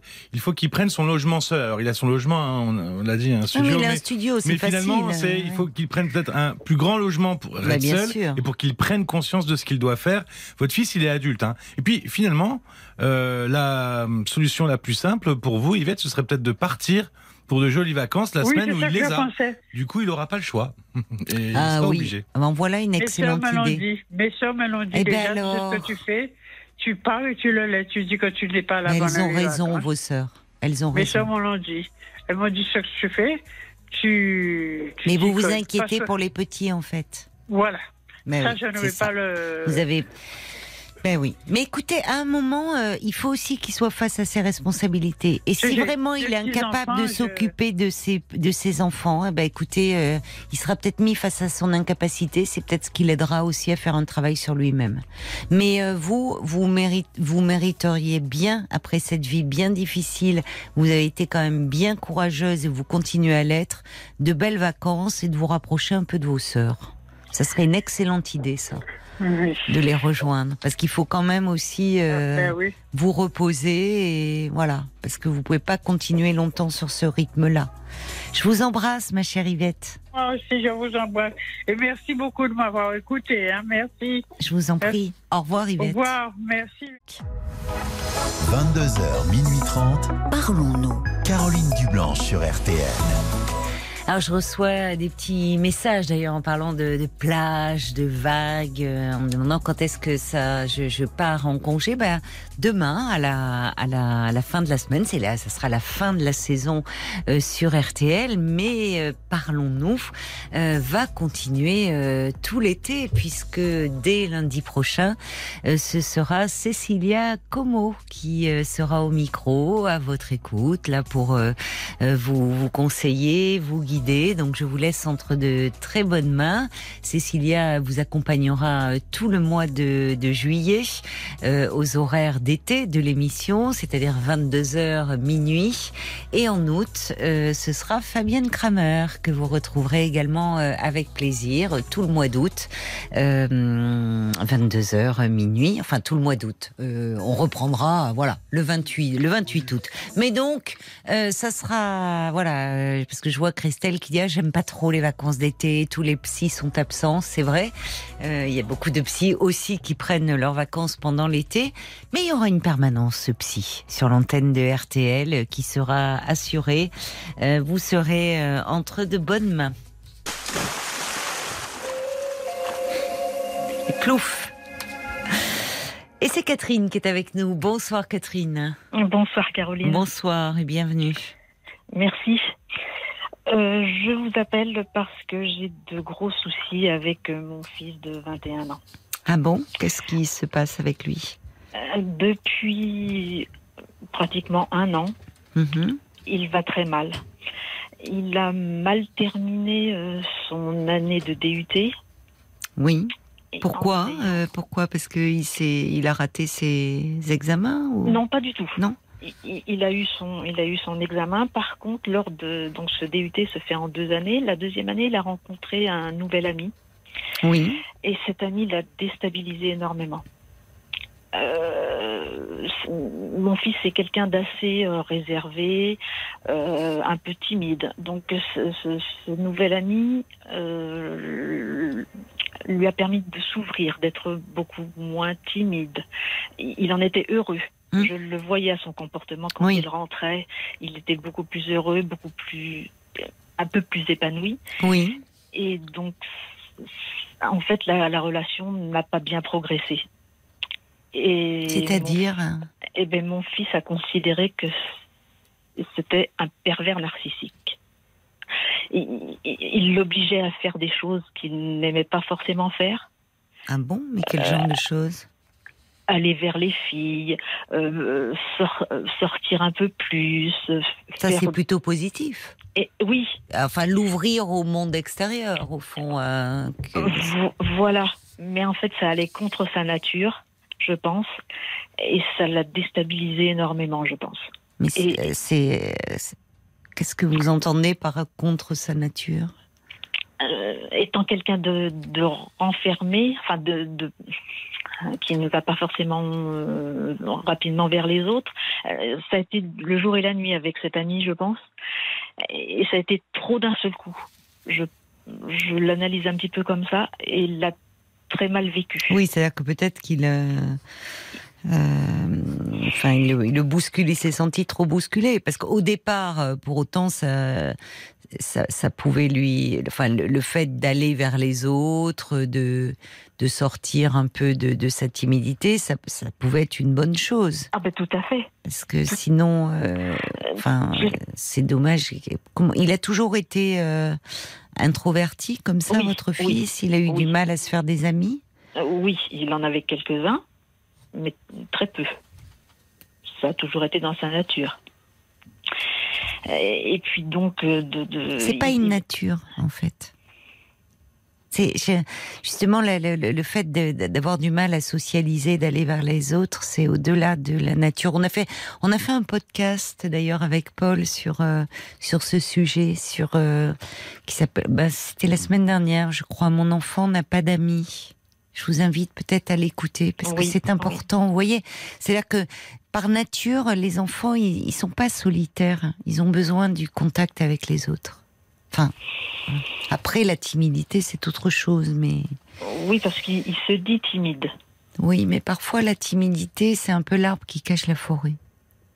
certainement. Mm. Euh, Certainement. Et, donc, depuis, euh, de- de- je ne sais pas vraiment ce qui s'est passé avec cette, cet ami, qui n'en était pas Mm. un, bien sûr. Mm. Euh, il s'est enfermé de plus en plus. Et donc là, maintenant, il est reclus dans sa chambre. Ah bon? Ouh. Donc Mais, il a euh, terminé ses cours. euh, Oui, D'accord. il, il a terminé ses cours, donc Oui. il a quand même. euh, le- les professeurs ont été très compréhensifs parce qu'ils n'arrivaient pas à trouver de stage. Ils l'ont aidé. Ils, ont Hmm. été compréhensifs sur sa Oui. situation, ses Oui, difficultés. oui, ils ont compris que c'était pas de la mauvaise volonté, c'est qu'il était en, en réelle difficulté. Tout à fait. Hmm. Donc il, il a eu son examen. Bon, c'est bien ça, déjà. Oui, mais il s'est avéré que de- dans cette seconde année de DUT, il, ça- il s'est avéré que ça ne lui plaisait plus. Ah oui, parce que j'allais vous demander, c'est bien spécialisé, donc euh, il avait un projet au départ. Pas vraiment. Comme Non. tous les jeunes euh, à la fin de, de- euh, après le bac, pff, ils, enfin, ils ne savaient pas vraiment ce qu'ils voulaient faire. Hum, D'accord. Comme beaucoup, comme beaucoup de jeunes, Mhm. on l'a ori- on, on l'a orienté parce que un petit peu ses parents euh, vers ce qu'il aimait, c'est-à-dire il aimait beaucoup l'informatique, les jeux, donc D'accord. euh, euh, métier du multimédia et de l'internet. D'accord. Il n'a pas dit non parce qu'il il dit pas non. Oui, il n'est pas opposant, il est Non, très conciliant, enfin il est agréable avec vous. Euh, oui. Oui. Jusqu'à maintenant, parce que maintenant, il n'y a plus aucun contact. Il n'y a plus de parole. Il n'y a plus rien. Il a, il a voulu quand même euh, changer d'orientation. Après euh, commencer euh, une licence d'anglais, il a tenu un mois. D'accord. Et voilà, depuis, il est de retour à la maison, renfermé dans sa chambre. Mais alors renfermé dans sa chambre, parce que vous avez même dit reclus, c'est-à-dire qu'il ne sort même plus prendre ses repas? Pratiquement plus. Et il s'alimente quand même ou vous lui amenez, il vient se en- servir et manger dans sa chambre? Je, je l'oblige à venir euh, chercher son repas en bas, donc au, au rez-de-chaussée, euh, mais il ne fait plus qu'un repas par jour. Oui. Donc il mange très peu. Il a Euh, maigri parfois- Oh oui. Donc déjà c'était quelqu'un qui n'était pas gros, Hmm. mais euh, oui il a maigri. Oui, il va très mal. Et donc euh, bon plus il ne sort plus, il n'a plus d'amis, il ne veut rien faire, il n'a pas voulu passer son permis de conduire, il, Hmm, hmm. il- il ne veut rien, il, n'a plus envie de rien. Il ne parle pas. Ne- Non. il dit qu'il n'a plus envie de rien? Non. Non, mais vous nous. le voyez, oui. Bah Quand oui. vous dites nous, c'est vous et son père. Oui, Vous vivez ensemble. oui. Euh, c'est votre fils unique ou vous avez d'autres Oui. enfants? Il Non, est fils unique. Fils unique, oui. Euh, Il faut qu'il voit quelqu'un là, impérativement. hein. Alors, il a vu, donc, euh, il a vu une psychologue. Oh, il faut qu'il voit un psychiatre là. Il l'a vu aussi. D'accord. Donc, il a tout ça à notre demande. hein. Oui, j'imagine. Oui, oui, oui, bien sûr. Lui, il n'a pas de demande, mais il a accepté quand même. Alors, il a accepté, on l'a vu, euh, donc je l'ai emmené, il l'a vu trois fois, la quatrième fois, il a fait une crise de nerfs au retour et il a décidé qu'il n'irait plus jamais. Et le Pourquoi psychiatre, bien sûr, en fait, il considère qu'il n'en a pas besoin. Et le psychiatre a bien dit qu'il n'était pas demandeur du tout. Il ne dit rien. Il lui a donné un traitement? Non. Le, son médecin généraliste lui avait donné un petit traitement euh, anxiolytique antidépresseur. Oui. Donc, euh, euh, son père s'est aperçu qu'il ne les prenait pas, qu'il les jetait. Ah oui, il est très très opposant là. Oui. D'accord. Il refuse même. euh, Il continue à voir la psychologue? Non. Ah, Il faut pas le laisser comme ça. hein. Il, il ne veut, il ne veut voir personne. Il considère qu'il n'a besoin de personne. J'ai fait appel à tout le monde. J'ai fait appel aux généralistes. J'ai fait appel aux psychologues. J'ai fait appel Oui, aux psychiatres. oui. J'ai fait appel aux, aux associations. Qui est-ce que vous avez contacté? Euh, L'UNAFAM. À part- donc Ah, pourquoi oui, l'Union nationale des amis et familles de personnes atteintes de troubles psychiques? Voilà. Oui, qu'est-ce qu'ils vous ont conseillé? Rien. Donc Rien, ils m'ont vraiment? donné, ils m'ont donné une petite brochure. Oui, Parce qu'au début, moi, je, je comprenais pas le comportement de mon fils. J'avais, mais oui. j'avais un comportement un peu. Je me mettais en colère. Oui, Son ben oui. Mais après, j'ai, j'ai, euh, je me suis beaucoup documentée sur Internet, etc. Oui, j'ai compris. oui. J'ai compris et mon comportement a tout à fait changé. Par contre, le comportement de son père n'a pas changé. Il l'admet pas. Il ne comprend pas. Il ne comprend pas votre mari. Non, il veut pas. Bon, on n'est pas mariés. C'est juste. Oui, mais enfin, Mais, il, oui, voilà. il ne veut pas, quand vous dites, c'est-à-dire qu'il ne, oui, il, ne il pense que quoi il, il, il attribue euh, le comportement de votre fils à quoi, lui Ah. il, il veut pas le comprendre. Il veut pas le voir comme il est. Parce que pour lui, bon, c'est très difficile. Mais c'est douloureux, oui, évidemment. Vous, Voilà. savez, en tant que parent, c'est très dur. tout à fait. Oui. Mais, mais moi, j'ai vu que la force, enfin, ne- ça ne sert à rien. Il, il vaut mieux aller dans. Non, non, je suis d'accord avec vous. Oui, oui, ça ne, enfin, il, il s'agit pas de le, euh, de le bousculer, de le brusquer. C'est qu'il va très mal. Il est dans une très grande souffrance. Donc, euh, Voilà. Mais il il l'admet pas. il ne l'admet pas. Mais il ne, il ne dit rien. On a- on- Il est, on mais a- est-ce qu'il il parlait euh, Il est, c'est-à-dire qu'il est mutique? Oui. Il, il nous dit euh, aujourd'hui, bon, je lui ai dit bonjour, il m'a répondu. Euh, après, il m'a dit qu'est-ce qu'il y avait à manger, point. Voilà. Mais il parle de cet ami en disant c'est un pervers narcissique. C'est- Qu'est-ce qui s'est passé? Vous pensez que ça a été un événement déclencheur Qu'est-ce qui, Oui. ce qui aurait pu Enfin, se jouer entre eux Alors, euh, bien sûr, je n'y étais pas. Euh, Parce qu'il parlait à ce moment-là. Enfin, puisque Euh, c'est bien lui qui vous a rapporté cela. Oui, parce qu'on voyait, euh. on voyait qu'il allait de plus en plus mal. Oui, c'est ça.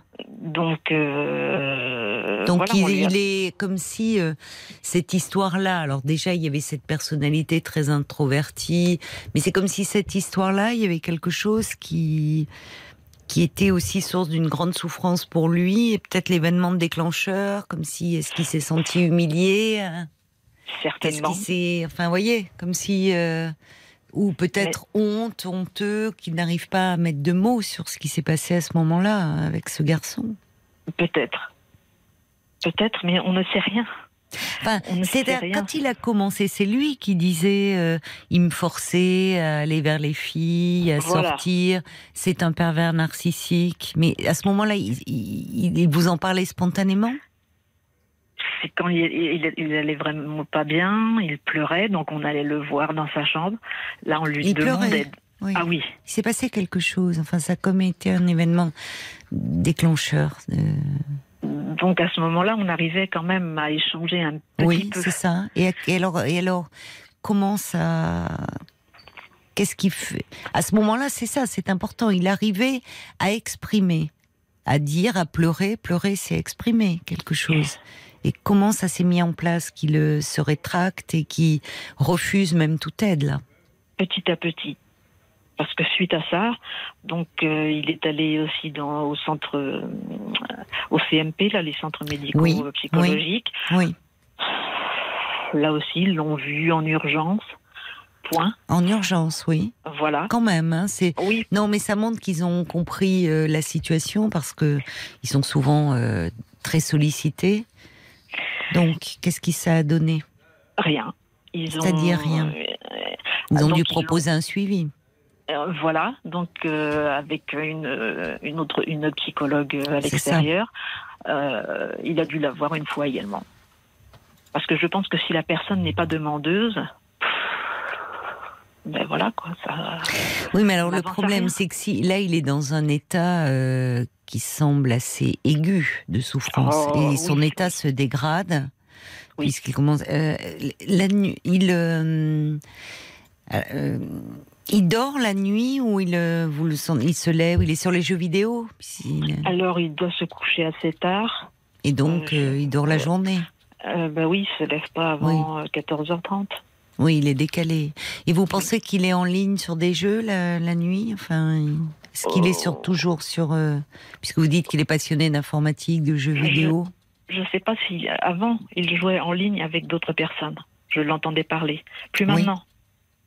Il joue seul. Donc même ça. Oui, parce Oui. qu'il était encore en lien avec d'autres à travers ses jeux. Et donc là, il est, il est même seul. Mais il Oui, je- continue à jouer. Oui, parce que c'est ce- c'est sa seule occupation. D'accord, il continue, ça, il arrive à le faire. Est-ce que, donc vous dites, il prend plus qu'un repas par jour? Oui. Est-ce qu'il se lave? Est-ce que Très peu, très peu très peu. Une fois par semaine et encore. Oui, c'est ça. D'accord. Oui. Oui, là, il y a un état. euh, il y a un état quand même de, de souffrance aiguë qui, qui pourrait peut-être euh, nécessiter une hospitalisation. Eh bien, oui, c'est ce que son médecin généraliste. Bon, je dois revoir euh, le psychiatre, donc la seule. Oui, Je Oui, dois le revoir bien. vendredi. c'est bien. Vous, vous- c'est bien que vous le revoyiez euh, seul pour expliquer euh, euh, ce qui se passe avec votre fils et que son état se dégrade.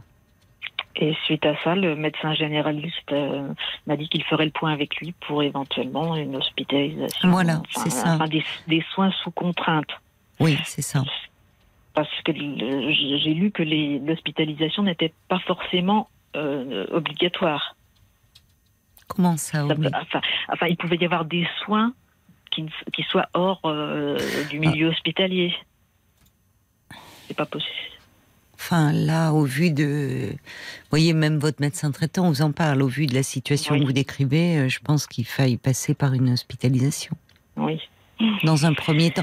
Parce qu'il n'est même plus. Quand on va. euh, euh, quand une personne est dans un état euh, aussi profond, il n'y a plus de demande d'aide. Vous voyez, c'est-à-dire qu'il. euh, Ah non, il il est- est, c'est-à-dire qu'il ne voit même plus, euh, il, ne, il ne pense pas que ça peut aller mieux. C'est-à-dire qu'au fond, le seul refuge qu'il a trouvé, c'est de rester dans sa chambre, où là, il se sent en sécurité, où est-ce qu'on l'embête pas, mais vous ne pouvez pas euh, le laisser dans cet état-là. Parce que derrière, il y a une profonde souffrance, et il y a quand même euh, quelque chose de préoccupant dans le fait que euh, dans, dans, dans ce repli sur lui-même, dans le fait qu'il s'alimente beaucoup moins, donc il y a un amaigrissement, euh, que le sommeil est perturbé, le manque d'hygiène, enfin tout ça euh, traduit. euh, Il faut pas le laisser dans cet état-là. C'est pas possible. Oui. Et même si, enfin, euh, vous allez, vous le voyez vendredi là, le psychiatre, Oui. qu'il a vu une fois, hein, votre fils, Non, ça? il l'a vu trois fois. Il a vu, d'accord. Oui. Quand même, oui, il a vu trois fois. Mais le psychiatre m'a dit qu'il n'arrive- qu'il- qu'il n'arrivait rien à oui, obtenir oui, je de lui. comprends, je comprends. Bah oui, c'est-à-dire que si, euh, évidemment, si euh, quelqu'un euh, en face ne dit pas un mot, il n'est pas possible de, hum, vous voyez, enfin, la thérapie Bah oui. peut pas se mettre en place. C'est-à-dire qu'il y a une forme. Alors peut-être c'est, c'est qu'il n'est plus en état de, de de parler. Vous voyez, la souffrance est tellement envahissante qu'il n'est plus en état de parler. Et puis en plus, il doit être un peu assez épuisé là. Le, seul petit plus, enfin, il, avait des bons contacts avec ses grands-parents. D'accord. Ça se passait tout le temps bien. Donc je l'emmenais chez ses grands-parents, mais même la dernière fois, il, il, avait- il était demandeur pour y, pour y aller. Oui. Et sur le, sur le chemin, il m'a dit Je ne peux plus y aller. Il- a pleuré tout le, tout le long du, du chemin. Il pleure Il quand même, oui. euh, C'est la première, c'est très rare. hein. Là, il y avait très longtemps qu'on ne l'avait pas entendu pleurer. Il, il a plus d'émotion. Que vous lui disiez n'importe quoi, vous avez quelqu'un qui ne ressent plus rien sur son visage. Oui, sur le visage. Oui, sur, sur le visage. Sur le visage, oui, c'est ça. ça ne... Oui, mais mais oui. en fait, parce que la souffrance est certainement trop envahissante.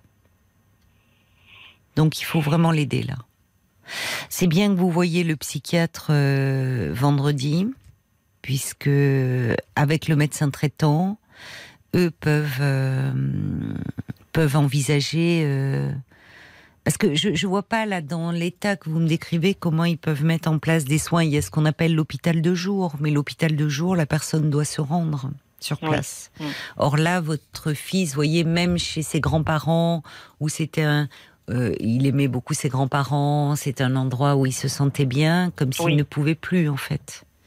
Oui, Euh, il est la dans- dernière fois c'était ça. Il n'a pas pu manger. Il n'a pas pu. Avec eux, il est resté euh, sur le canapé toute la journée, sans bouger. Oui, oui, non, il faut pas le laisser comme ça. Là. Et là, son, son, je vous dis, là, c'est vraiment un état de souffrance aiguë. Et euh, qu'est-ce qui vous fait peur Non, c'est l'hospitalisation qui oui, vous fait peur. oui, ça me fait peur. Parce que c'est, il, il est, il, il est gentil. Enfin, il est gentil. C'est, pas un, c'est pas un jeune sûr. méchant. Mm. C'est pas un jeune Et alors agressif ni quoi. et ben, ça me, j'ai l'impression de le punir en, lui- en le faisant. en lui- Bien sûr, ça, ça va être pour son bien, mais Oui, mais c'est toujours douloureux pour. j'ai euh, peur pour... qu'il m'en veuille énormément. Alors sur le moment, il peut vous en vouloir, mais vous savez, ce qu'on constate, c'est que euh, après, quand euh, quand la personne va mieux, elle euh, elle est au contraire reconnaissante. Parce que là, si, si votre euh, si votre euh, comment dire, si si votre fils avait un problème euh, physique, était euh, gravement accidenté, enfin et euh, si et qui disait non, je je veux pas qu'on m'amène aux urgences, enfin. Enfin, vous vous le laisseriez pas euh, se vider de son sang ou mourir, euh, voyez? Bien sûr, bien sûr. Or là, on est sur un plan psychique, mais il y a une souffrance qui est immense. Et en fait, vous ne pouvez pas euh, rester. L'aimer, c'est aussi euh, prendre quelque chose, prendre une décision qui, évidemment, euh, qui va mal vivre parce que c'est quelque chose de, de, de contraignant dans un premier temps, mais mais il faut le soigner. Il a besoin de soins, votre fils. Oui. Et là, il ne, n'est même plus en état de demander de l'aide. Donc vous parce pouvez pas le regarder couler comme ça sans rien faire. Parce qu'en plus, on ne sait jamais ce qui peut se passer. C'est-à-dire que dans cet état, euh, un moment de souffrance aiguë, ça peut devenir tellement envahissant qu'il pourrait euh, euh, avoir, commettre quelque chose d'irréparable. le psychiatre avait, parce qu'il a vu deux psychiatres. Hmm. Le, premier, la- au premier rendez-vous, il lui a dit, oh, c'est un début de schizophrénie. Donc ça nous a fait très peur. C'est oui, pour ça qu'on a souhaité un second avis. D'accord. Donc là, en fait, de- c'est la personne que je vais revoir vendredi. Je n'ai pas eu de diagnostic. Il ne m'a rien dit. La seule chose, je lui ai posé la question est-ce que c'est un cas de schizophrénie? Il m'a dit non, mais point. Je n'ai pas eu d'explication supplémentaire. Bon, c'est difficile de. C'est c'est le temps qui va dire euh, les choses et l'évolution de son état. Donc, euh, il y a une réserve et, et l'hospitalisation permettra de comprendre, au vu aussi de, de la façon dont il réagit au traitement. Vous voyez? Oui, parce que là, bon, c'est obligé de le prendre, bien sûr. Ah ben là, oui, parce que même il aura des perfusions. Et il va se sentir mieux, en fait. Ben, j'espère. Parce que là, il doit avoir des euh, peut-être des angoisses tellement envahissantes qu'il ne qu'il ne peut même plus parler en fait. Il- Lui-même ne doit pas comprendre ce qui lui arrive au fond. Il doit se sentir euh, extrêmement perdu. Oui, parce que des fois, il ne fait même pas de réponse avec des mots. C'est des hum, hum. Vous voyez, c'est c'est des. c'est- Il ne sort qu'un son parfois Hmm. à une, à une Hmm. question qu'on lui pose. Donc, Oui, non, mais euh, il, euh, je, je, je pense en fait, il, euh, ça, il y a quelque chose qui, il n'est plus lui-même et il ne doit pas comprendre ce qui se passe. Mais il y a toujours un risque face à un tel comportement qu'à un moment la souffrance soit telle que, vous voyez, il puisse y avoir un passage à l'acte. Donc, quand vous me dites, évidemment, vous avez peur qu'il vous en veuille, mais c'est vous qui vous en voudriez beaucoup si vous n'empêchiez pas, vous voyez. Donc, il faut, il faut, le- il a besoin de soins là. Alors évidemment, euh, encore une fois, les, psychiatres souvent sont euh, à cet âge-là, euh, c'est c'est- un âge où il peut, quand il y a des décompensations comme ça, ça peut être des comment dire des portes d'entrée vers ce qu'on appelle la psychose. hein. La schizophrénie en fait partie, mais ça peut euh, aussi être autre chose. Donc, euh, en fait, euh, les psychiatres prennent du temps pour poser un diagnostic. Et c'est l'évolution de son état qui euh, qui permettra de, de savoir ce qui se passe. En revanche, ce que je peux vous dire, c'est que euh, le temps qui passe là peut aggraver les choses, y compris d'ailleurs de son état euh, psychique. hein. Oui, parce que ça va faire un an là bientôt. Cet état. Donc euh, Mais ça fait pas un an qu'il est reclus dans sa chambre. euh, non, mais ça fait donc il est reclus depuis l'été, l'été dernier. Ah, ça Quand fait même. ça. Ah oui, c'est la fin de ses études. Ah, c'est beaucoup Enfin, trop. recul. Après, il a, il a commencé d'autres études, mais donc il avait sa petite chambre d'étudiant, mais il n'en sortait pas. Donc c'était la même chose. Oui, non, non, il faut agir. Il faut agir parce que là, en fait, c'est le, le- le- le seul recours qu'il a trouvé lui, c'est euh, au fond, euh, le- il s'hospitalise à la maison. Voyez, quand vous parlez, il s'hospitalise à la maison, et ça tient parce que vous êtes là. Sinon, ça Bah ne oui. tiendrait pas. C'est pour ça qu'il a voulu revenir. Il était C'est dans bien. une autre ville. Mais c'est bien ça. Et il a eu un. Ça veut dire que oui, parce que vous pouvez veiller sur lui. Mais là, vous avez atteint vos limites. C'est-à-dire que vous, vous ne, euh, vous, vous n'êtes pas soignant. Et, et votre Non. fils a un grand besoin de soins. Il faut l'aider. Et vous ne pouvez plus là. Enfin, parce que et c'est très angoissant. Et lui doit être aussi euh, en proie à des. Enfin, il y y a quelque chose qui qui nécessite vraiment une aide. hein. Donc c'est bien, voyez le psychiatre euh, vendredi, décrivez-lui comme vous l'avez fait avec moi tous les tous les symptômes, comment ça se passe. Le médecin traitant est prêt à entrer en contact avec le médecin psychiatre. Oui. Très oui, bien. oui. Donc à eux deux, ils peuvent décider avec votre accord d'une hospitalisation. D'accord. Voilà, dans une dans un service où on va prendre soin de lui, où on va euh, euh, prendre le temps justement d'observer, de soigner, de donner un traitement et de voir comment votre fils réagit au traitement et comment il évolue. Et une demande là peut émerger. Mais là, il est plus il est plus en état d'avoir une demande. Donc il faut que vous preniez soin de lui, vous. Et en fait, euh, l'hospitalisation va lui permettre déjà de retrouver des forces. Mais j'espère. J'espère pour vous. En tout cas, là, vous n'avez pas d'autre choix. D'accord. On va se tourner. Je vois Paul euh, qui me fait qui me fait signe. Des réactions sont sont arrivées euh, pour cette maman, Paul? Oui, oui, il y a beaucoup de gens hein, qui disent que l'hospitalisation, ça soulagera, comme Sarah, loin du cadre de souffrance, pris en charge, euh, ça, ça ira déjà mieux à ce moment-là.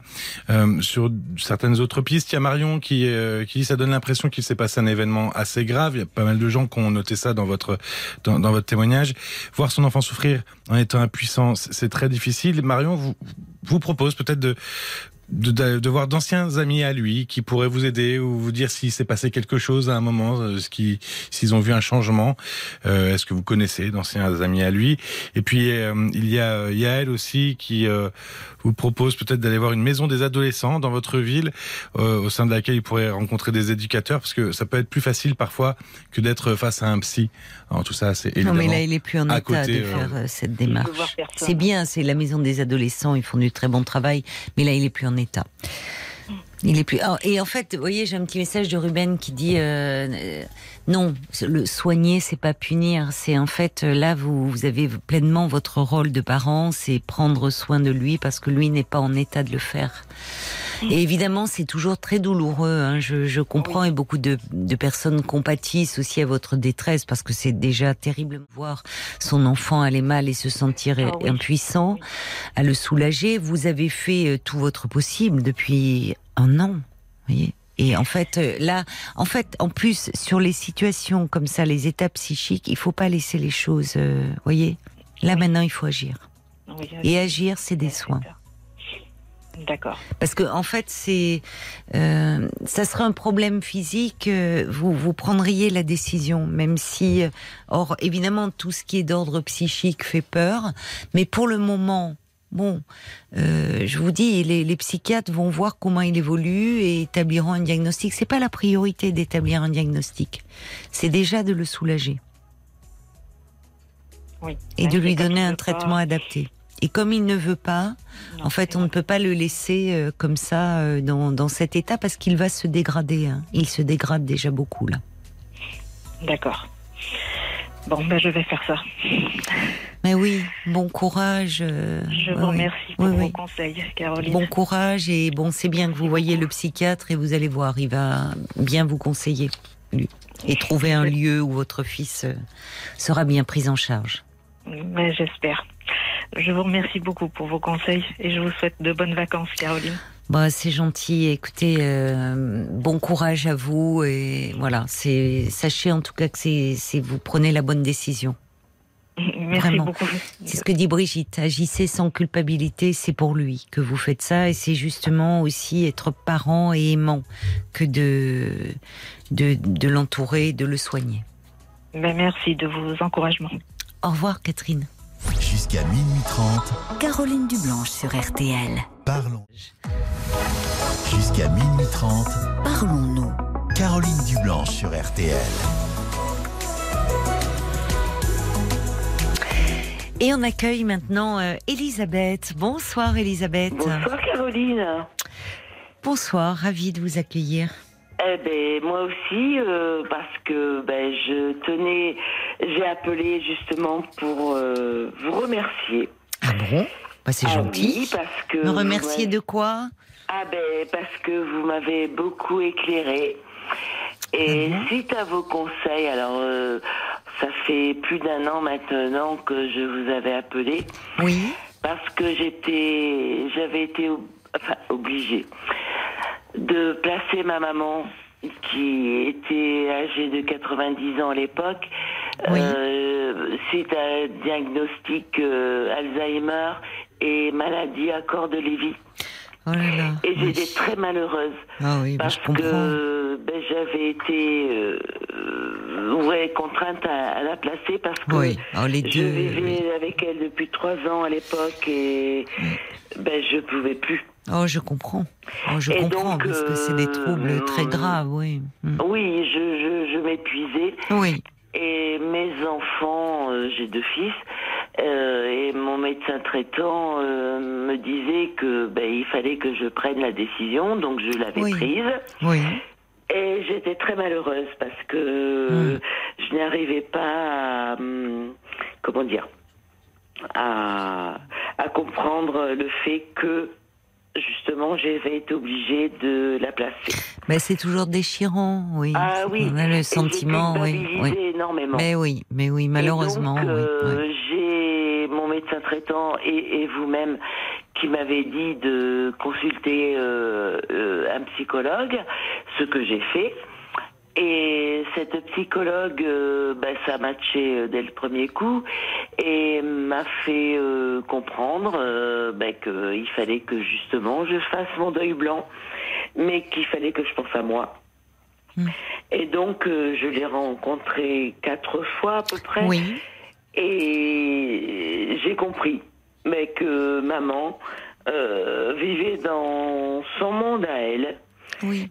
Et donc, euh, bon. euh, Vous souffriez, vous, euh, plus qu'elle, finalement, d'une certaine façon. Ouais. Parce que, ben, voilà, euh, et je savais que c'était nécessaire, Mm. mais bon, euh, je, voilà. Enfin bref, depuis ce moment-là, eh ben, je, je tenais justement à vous donner de mes nouvelles, Ben, et merci. surtout euh, de maman, Oui, parce qu'elle a 92 ans aujourd'hui, d'accord. elle me reconnaît toujours. Ah, Mais euh, bon, il n'y a plus de. C'est très euh, fugitif Hmm. les rencontres. elle est contente de me voir, elle me reconnaît, mais bon, euh, je lui fais la conversation parce que en fait, elle a plus d'affect. Euh, si je lui parle pas de mes fils, donc ses petits-fils, hum, hum. de mes de ses arrière petits enfants. Hmm. Je lui fais voir des photos, je leur je lui en parle et tout. J'ai compris que elle, euh, bah, pour elle, c'était très fugace. oui, Que je lui en parlais et que bah, je voulais changer de conversation et que il oui. n'y avait aucun impact. Mais ça, je l'ai compris. Et ça. je, Vous l'avez intégré. Vous faites. euh, Oui, je je fais en sorte. Vous euh, arrivez au fond à vous adapter à, Ah, à son état, à- Ah là oui. où elle en est elle. Mm. Voilà. Mm. Et je suis très sereine, justement, euh, parce qu'elle est dans un EHPAD euh, bon, qui fait partie d'un grand groupe euh, qui a été très euh, Mm. fustigé. Comme j'ai dit, à, je pense que c'est Violaine que j'ai eu au départ. Euh, et je voulais justement dire Elle, que... elle est bien dans cet établissement-là. Ah ben Bon, voilà. vous allez, euh, on doit marquer une pause pour les infos. euh, Oui. Vous me le direz euh, justement après, d'accord Les infos. À tout de suite. Je ne quitte pas. Jusqu'à minuit 30, Parlons-nous. Caroline Dublanche sur RTL. Pendant une demi-heure encore, vous pouvez appeler euh, le standard de Parlons-nous au 09 69 39 10 11 si vous désirez euh, me parler ou parler à un auditeur euh, ou une auditrice. Mais tout de suite, nous allons retrouver Elisabeth. Merci beaucoup Elisabeth d'avoir patienté pendant les infos. Ah ben, je vous en prie. Donc vous vouliez donner des nouvelles parce qu'il y a deux ans, donc vous étiez désespéré euh, à l'idée de placer votre maman euh, dans un établissement spécialisé. Oui. Euh, votre maman atteinte d'Alzheimer et de la maladie à corps de Lévy.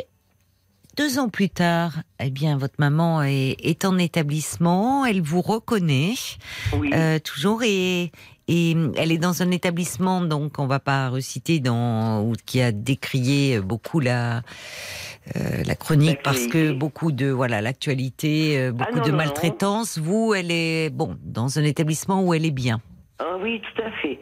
Et mais il doit faire en ça, plus particulièrement attention euh, depuis je voulais justement dire Et tant que mieux pour les résidents. Parce qu'un grand groupe est euh, fustigé que Mm. ben, chaque antenne euh, dépend d'une direction et que moi, depuis le temps où elle est placée euh, dans cet établissement, je n'ai absolument euh, rien à reprocher. mais tant mieux tant mieux Et la direction a changé euh, il y a Oui. trois mois à peu près. Et euh, c'est pareil, euh, voilà. Euh, c'est pour donner un petit peu confiance euh, euh, aux oui personnes. aux personnes voilà. aux familles oui parce que Oui, ça a été faut pas euh, faire un, un global.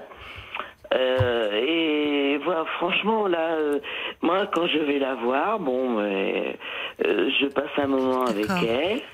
Je lui montre des photos, des, oui vous des nous choses, avez dit euh, oui parce qu'elle n'est pas capable de tenir une conversation si euh, on ne lui parle pas. Mais par contre, euh, elle répond, euh, les soignants posent activité, même si parfois, entre guillemets, elle pique du nez. Mais non, franchement, moi j'ai... Et vous alors, comment allez-vous? Parce que Eh ben, l'important c'est que votre maman aille bien et voilà, vous. Eh ben, vous moi, je vais beaucoup Vous mieux. allez beaucoup mieux. Oui, bon, c'est important. Que, bon, je suis fille unique, donc euh, c'est moi qui avais la responsabilité de maman. Et euh, bon, euh, je suis veuve, ça va faire 20 ans cette année. Euh, Bon, après, ça c'est ma vie privée, mais j'ai, je, je suis bien. Je Bon. m'occupe de moi, je, j'ai ma vie de famille, j'ai des amis. Oui. Et vous puis, avez repris euh, des forces. Vous, vous êtes euh, voilà. Oui, et puis des- vous voyez qu'au fond, bien, voilà, vous la Eh sentez ben, bien. moi, je vais bien. Mais oui, c'est ça. Voilà. Oui. Et, Et vous êtes, vous n'êtes plus épuisé, donc. Ah, du tout, non. Oui. J'ai, j'ai 64 ans aujourd'hui, Oui. mais euh, je suis encore, euh, comment dire, euh, je suis bien dans ma Mais c'est l'important. Voilà. C'est l'important. C'était un petit message. Bah, c'est très gentil de votre part d'avoir Ah, pris non, la peine d'appeler comme ça pour donner des nouvelles de votre maman et, et des vôtres par la même occasion. Et puis peut-être c'est aussi un témoignage réconfortant pour pour les les auditeurs, les auditrices qui se trouvent dans cette situation, parce qu'on sait à quel point c'est déchirant et qu'on veut aller au plus possible de, de l'accompagnement et que parfois un placement euh, peut permettre à la personne euh, âgée, euh, au fond, même d'aller mieux euh, Oui, dans un aussi. Parce que euh, je la trouve même, enfin oui, je la trouve bien. Euh, C'est ça. plus que quand j'ai- elle était Eh oui. avec moi, Oui, parce que Plus ben, j'étais un petit peu désemparée. mais oui, c'est ça. Vous étiez euh, angoissé, c'est c'est bien, c'est bien compréhensible. On a fait d'ailleurs avec euh, Paul un, un parlons encore euh, qu'on enregistre après l'émission sur le deuil blanc. Alors je ne sais plus à quelle date, mais euh, on a mais expliqué un petit peu ce que c'était. Voilà. J'ai dit, euh, je sais pas si j'avais dit à l'époque, mais je l'ai dit à mon à ma psychologue. J'ai dit, je sais très bien que je fais un deuil blanc. Je n'ai plus ma maman, mais j'ai ma mère. Bon, l'important c'est que vous alliez bien euh, toutes les deux. Merci pour ces nouvelles, ma chère Eh ben Elisabeth. non, mais Je c'est moi vous qui vous remercie de votre émission et de toute l'écoute euh, que vous portez à vos auditeurs. Merci beaucoup. Au revoir. Jusqu'à minuit 30, Caroline Dublanche sur RT. Bonsoir Caroline, je suis ravie. Eh ben, moi aussi, vous avez l'air surprise de Bah vous oui, retrouver à l'antenne. Mais oui, non, non, enfin, surprise. J'ai cru qu'il était trop tard quand je vois à peu Ah près non. depuis le temps que je vous écoute. Il est minuit 12, on est, on Ah est là, on dirait jusqu'à minuit et demi. hein. Je pensais qu'il restait pas suffisamment de temps, en fait, pour débattre d'un. Ah, pour complexe, débattre, pour débattre, peut-être pas. Pour débattre, il faut pas, être plusieurs. Alors, euh, ça, je vous promets pas. Mais, mais pour Non, non, parler, euh, je crois que c'était en réaction, euh, euh, c'était en réaction à un témoignage que vous aviez appelé euh, le standard, Oui. Anne. Oui, ce soir, oui, oui, Caroline, ce soir, j'ai entendu, je l'ai pris en marche, en fait. Je vous écoute depuis des années, Oui, y compris quand vous étiez sur une autre station. oui, Mais bah, merci euh, beaucoup. je l'ai pris en marche parce que j'étais occupée euh, par ailleurs. Et euh, j'ai entendu cette personne, cette, cette femme, euh, bah, profondément meurtrie par. Alors, de qui vous parlez? De la maman euh, avec son non, jeune pas garçon? du tout, de cette Non. femme, de cette femme qui vivait avec un homme dépendant de l'alcool. Ah, c'était Céline, c'était la première auditrice. Tout à fait. D'accord. Je pense, Violaine vous a passé peut-être deux, trois notes, je ne sais pas, parce qu'elle m'a posé des questions très, très sympas. Oui, j'ai quelques, j'ai quelques notes, euh, effectivement, comme vous dites sous les yeux, de Violaine, C'est sympa, oui.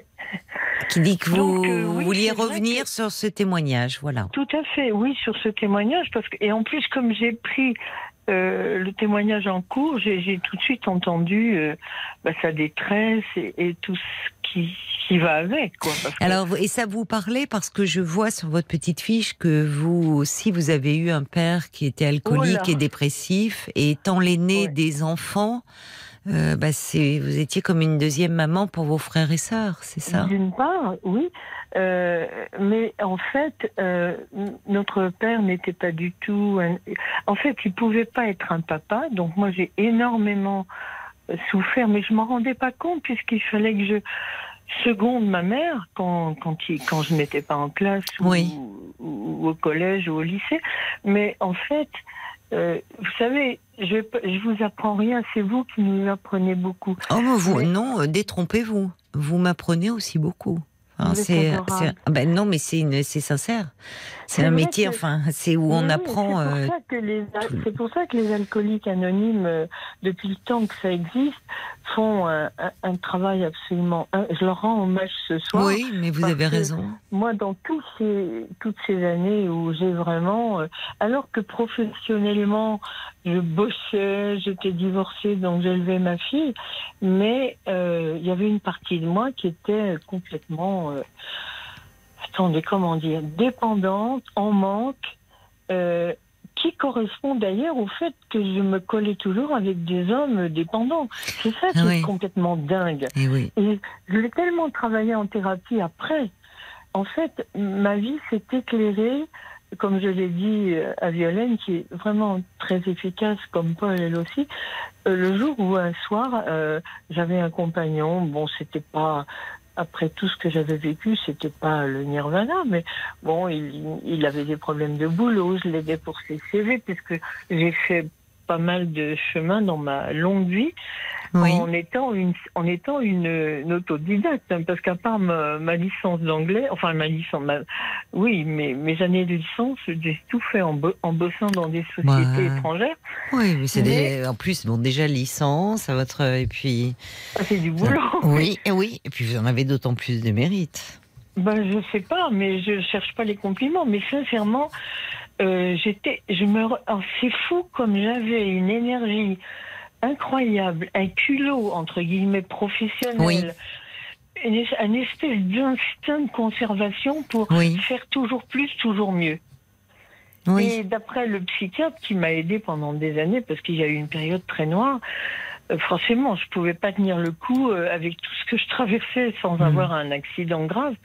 Et en fait, il me disait, ben, vous êtes des, des- vous êtes des professionnels et des employés parfaits pour les patrons parce que vous êtes tout le temps, tout le temps en train d'essayer de faire mieux, de vous dépasser, etc. Oui. Et c'est fou parce qu'en fait, Quand on doute de soi, besoin- oui, quand on n'a pas. Voilà. oui. en fait, c'est ça. Je ne sais pas si ça correspond tout à fait à ce que disait cette personne tout à l'heure, mais en fait, on a on a une intuition, enfin moi personnellement, j'avais le sentiment que j'étais incomplète, qu'il y avait quelque chose qui clochait, Mm. et je savais pas quoi. Et puis là, je vous parle des années, euh, l'alcoolisme été considéré comme une peur, hein, c'était affreux Oui, quand les vrai. gens parlaient, ils parlaient du poivreau, etc. C'est vrai, Et oui. C'était très dégradant, oui. Voilà, C'était extrêmement Oui. dégradant. Alors que maintenant, comme je disais à Violaine, bon, on, on parle de tout, de, de sexe, parfois même avec énormément d'exagération et d'outrance. Mais bon, on- n'est pas là pour débattre. Non, mais aujourd'hui, on parle, oui, on sait, enfin, on parle d'addiction d'ailleurs. qu'il y a une pathologie, enfin, il y a vraiment. Mais là, c'est Alors tellement qu'avant, c'était assimilé au vice. euh, voilà, complètement vicieux, etc., etc. Et c'est terrible parce que mon père était un, un homme adorable. Il était de l'année 1920, donc il avait été embarqué par le STO en Allemagne. Ah oui. Euh, maman était enceinte, ils s'étaient mariés très jeunes. Peut-être tous les deux pour. euh, D'après ce que j'ai pu comprendre à travers ces dix années de thérapie, mon père fuyait une situation familiale douloureuse et maman était pas n'était pas heureuse chez elle. Donc en fait, ils se sont mariés à Mm. moins, ils avaient même pas 20 ans pour essayer de euh, bah, d'essayer de construire quelque chose. Mm. Mais comment construire quand on a déjà euh, des bobos comme mon père en avait Parce que son père, le père de mon père était violent et alcoolique. Ah oui. D'accord. Et oui. on a l'impression, et alors qu'il était euh, euh, directeur technique, il avait des passions Mmh. automobiles, Ça n'a rien à voir avec l'instruction et l'éducation. Non. Mais c'était au bout de toutes ces années de thérapie où j'ai beaucoup pleuré, où j'ai beaucoup, euh, je remercierai toujours ce psychiatre. J'ai réalisé, et c'est pas lui qui me donnait les solutions, bien sûr, mais j'ai vraiment réalisé, Caroline, que c'est un peu, vous savez, quand on dit socialement euh, un gosse, un enfant qui est d'une famille vraiment euh, euh, très démunie, Mhm. bah, mais on dit souvent qu'il faut quatre générations pour que la personne trouve un statut ou change. Pour sortir de- de la de- pauvreté. Voilà, ou change de, de couche sociale, de, catégorie sociale. Mm. Eh ben, j'avais ces sentiments-là, et je réalise qu'entre le grand-père, mon père, mes, ma- enfin, mes deux maris, Oui. en fait, c'était comme une espèce de contamination permanente. Mm. Je revoyais des, des circonstances, des accidents, des violences. Alors, mon père n'était pas violent, il était cassé, Oui. il n'était pas un papa, donc moi j'avais un manque, mais un manque. Et j'allais, je suis allée vers des hommes qui me donnaient l'illusion, vous voyez, de pouvoir, mais c'était pas possible, ça marchait pas. Oui, Et parce qu'eux-mêmes étaient très abîmés. Comment? Eux-mêmes étaient très Ah bah, abîmés. complètement. Complètement. Et quelle que soit la couche sociale.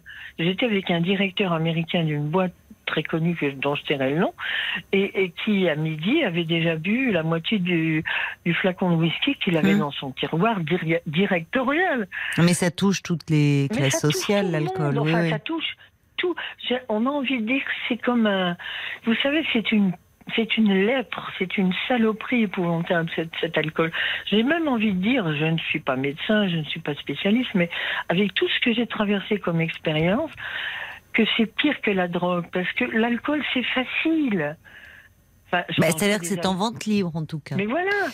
Et, et- et, euh, en fait, vous voyez des pauvres gens agrippés au comptoir, à picoler jusqu'à euh, du matin jusqu'au soir pour noyer leur détresse avec Mm. des trucs qui coûtent pas cher. Donc Mm. c'est ça qui est terrifiant. Et euh, bah, j'en ai fait malheureusement les frais. Et puis un soir, comme j'ai dit à Violaine, bah, un soir, euh, cette, cette- cette- on va dire, ce, c'était un flirt. Et puis bon, je l'aidais. Il avait perdu son boulot, jugeait ses CV. En fait, il était collé à moi. Il était chez moi. Il avait plus de domicile. Sa femme l'avait viré. Et il m'a tabassé. Mais vous parlez de, de- de- d'un non, homme avec mon qui mari. vous étiez non, mon, non, mon mari n'était pas violent. Le troisième des alcooliques que j'ai eu, je peux vous dire qu'il n'y en a plus jamais eu. hein. Mais je- j'ai, essayé dans l'émotion, parce que même si maintenant c'est loin, et, il y a quand même des moments où, j'ai encore des petites souffrances. J'ai dit à Violaine, cette, euh, je sais pas comment appeler ça, ce passage à tabac, il, il est Mm. devenu fou. Mm. Ses compagnons, euh, c'était, si vous dites, c'était Oui, jusque-là, vous étiez avec des hommes qui s'alcoolisaient, mais qui n'étaient pas violents. Et chez lui, ça a entraîné un passage à l'acte Voilà. violent. Et là, ça a été terrible Oui. parce que j'ai cru qu'il allait me tuer. Et là, j'ai eu, mais je vous assure, j'ai dit, il y a un ange qui m'a C'est fou parce que quand j'ai raconté ça, je- je- les alcooliques anonymes, je les ai appelés après l'hôpital parce que j'étais pas belle à voir. hein. Il s'est enfui, il a disparu, on n'a jamais pu le retrouver. Et, euh, et les alcooliques anonymes, je les ai appelés du bureau. J'étais dans un état. Et on m'a tout de suite dit, venez, venez, dès que vous avez un moment, vous travaillez, nanana, venez faire un témoignage. Et j'ai, rencontré des gens, je pense encore à eux aujourd'hui, ça fait 30 ans. Oui, attendez, oui, ça fait 30 ans. Et je leur dois euh, des gens exceptionnellement euh, empathiques, gentils, affectueux et en même temps très pro, et tout en étant bénévoles, vachement pro, de par leur propre expérience. Parce que évidemment, ce sont tous des alcooliques euh, sobres. Oui. Ou moins sobres. C'était la première fois que vous les rejoigniez euh, Oui. après ce, Absolument. cet acte de violence? Oui. Ah oui, oui. Et, c'est- c'est- et je disais à Violaine, ce passage à tabac que j'ai vécu, mais j'ai cru que j'allais mourir. Alors, vous savez, on dit parfois, euh, Dieu ou la Providence te resserre toujours le même plat tant que t'as pas compris. Vous connaissez cette... cette, euh, cette Alors phrase? non, je connaissais pas ça. Moi, je, Ah je ben. sais qu'on On parle le de répétition en psychanalyse, c'est-à-dire que tant qu'effectivement euh, il y a quelque chose qui n'a pas été intériorisé, compris Voilà. en fait, mais Ouais. euh, eh bien, on, on répète toujours le, Ah la- la- le même schéma relationnel, la même Le impasse. C'est ce que c'est la question que posait euh, Céline et je vous remercie beaucoup d'appeler parce que au fond elle, elle disait comme vous elle euh, elle comprend pas pourquoi malgré sa lucidité elle est intelligente elle se retrouvait toujours dans des situations Eh euh, ben voilà. impossibles Et ben voilà. sur le, le plan Alors, euh, Je ne affectif. suis pas, vous savez, je, je ne suis, j'ai 80 ans dans deux mois. Ah bon? Bah vous avez une voix euh, très Oui, je chante oui. beaucoup, c'est pour ça que je Ah vous avez une jolie voix oui mais euh, Et puis j'aime, bon, c'est vrai que j'ai fait des, j'ai toujours travaillé en anglais, j'ai fait des, d'accord. Des, des- comment des, des ressources humaines, de la formation, tout ça. Mais alors pour pour revenir parce que je vois qu'il est minuit 24 oui, Oh oui, dans le dans la, la-. Céline qui euh, justement me disait pourquoi au fond je me retrouve toujours dans des histoires comme ça où je me fais du mal enfin qu'est-ce qui se passe qui alors que la, Vous qui avez la, enfin, le, vous- les dipl- enfin, la science et l'expérience, moi j'ai envie de dire, à, à travers cette, euh, cette espèce de petit proverbe, entre guillemets, euh, Mhm. euh, Dieu te resserre toujours, quand on y croit, ou la Providence, le même plat jusqu'à ce que tu aies compris. Euh, en fait, je peux le dire que, vous savez, moi je suis une, une self, comment, self-made, je me suis faite toute seule. une Enfin, autodidacte oui, je cherchais le mot. Grâce à des merveilleuses rencontres que j'ai faites en boulot, dans mon travail, mais vraiment, euh, les, les alcooliques anonymes m'ont vraiment, vraiment apporté beaucoup d'amour, de, de sévérité aussi. De, on, vous re- on vous recentre très Mais alors comment vous l'expliquez vous finalement? Parce qu'il y a eu ces rencontres dont vous avez su profiter tirer profit en tout cas comment vous l'expliquez au fond cette euh, pense- vous dites oui, il y a dix ans d'analyse Céline elle disait mais ça fait trois ans je comprends pas c'est Ben, long ben, ouais. aussi le temps de la thérapie euh, quand il y a des long. telles blessures hein. Absolument. Parce que ce sont, on a presque envie de dire, c'est presque archaïque dans le sens où euh, si effectivement ce que papa nous a raconté quand on a été beaucoup plus âgé, euh, les crises de violence de son père, les courses automobiles, euh, sa violence et donc et il a fui, il, a abandonné. Mon père avait, je sais pas, 12 ans. Hmm. Il a abandonné sa femme et, et, et ma tante, enfin la sœur de mon père. Donc, si vous voulez, je pense qu'il y a. Alors, c'est vrai que je je voudrais pas passer pour une sorcière ou, ou une illuminée, mais il y a quelque chose de terriblement, euh, je sais pas comment, inévitable, dans le sens où on doit certainement avoir des failles qui rejoignent des, des failles de, de, de, de l'homme en question. Les Mais c'est femmes- pas du tout. euh, vous n'avez rien d'une sorcière ou d'une illuminée. Au contraire, vous êtes euh, très avertie, et très clairvoyante. Oui, il y a des failles C'est qui se rejoignent. Il y a des blessures qui se rejoignent et qui. comme, euh, qui, peu, oui, on se reconnaît, on se rend compte aussi. euh, c'est un inconscient qui rencontre un autre. hein. C'est Voilà, bien sûr. exactement. Vous, vous êtes la spécialiste, vous avez trouvé les mots. Exactement. Les failles et les douleurs, et donc, vraisemblablement, comme- enfin, sûrement, quand vous parlez d'inconscient, euh, comment vous dire euh, et souvent, les alcooliques anonymes disent que l'homme alcoolique, il a un regard à la fois de chien battu, de coqueur et de hum, conquérant. Mais oui, parce que euh, l'alcool, qu'est-ce que ça fait moi? Vous savez qu'en Ça dépend à quel stade, pour- parce que oui. je dis pas ça pour me, me vanter, mais j'étais tellement blessée par tout ça et mes échecs amoureux, parce que j'ai morflé, hein, vraiment. Hein, et je comprenais pas. Et ça, c'est grâce à eux. Et d'ailleurs, si jamais, si jamais, euh, j'ai donné mon vrai prénom d'ailleurs. hein, si jamais, euh, au cas euh, où, enfin, si jamais, pardon, certains anciens membres, je n'y vais plus maintenant, mais j'ai gardé Oui. des contacts très longtemps. Si quelqu'un vous appelait dans les semaines qui viennent, Paul, puisque vous, vous serez en vacances, Oui. à Caroline, euh, vous pouvez donner mon téléphone, le demander à, à Violaine, parce que ça sera forcément des gens bienveillants qui seront maintenant âgés. Mais j'ai rencontré des hommes et des femmes, mais vraiment, euh, moi, on me ramassait à la petite cuillère après certaines réunions. hein. Oui. J'étais Oui. dans un état, j'étais misérable. Je me disais, mais à quoi ça sert que, que j'ai bossé, que j'ai... Et pourtant, vous, vous n'étiez pas, vous n'étiez pas dans cette non. dépendance, mais c'était Mais de parler de vos relations avec votre père et avec euh, vos. Vos compagnons. Mais il n'y a pas de jugement. Oui, il y a, il y a- je pense qu'il y a cette force aussi du groupe, Ah c'est d'être porté groupe, par un groupe. Ça doit être. c'est euh, tout, c'est tout sauf une secte. Hein. Ah ben d'une- non, bien sûr. Non, mais ça n'a Oh là rien. là oui. là là. C'est du non, non, du non, non, non-honnêteté, pardonnez-moi, je suis un Mm. peu émue. Mais euh, non, non, parce qu'il y a une autre structure qui s'appelle Alanon, que Oui. vous connaissez sûrement, Oui, oui. et qui est pour les, Pour les- ceux qui ont souffert de l'alcool, les Voilà. femmes, les, les Oui, c'est pour ça, ça m'étonnait que vous soyez allé vers les alcooliques anonymes et pas Parce vers les pas. Je me suis jetée. Ils ont été merveilleux.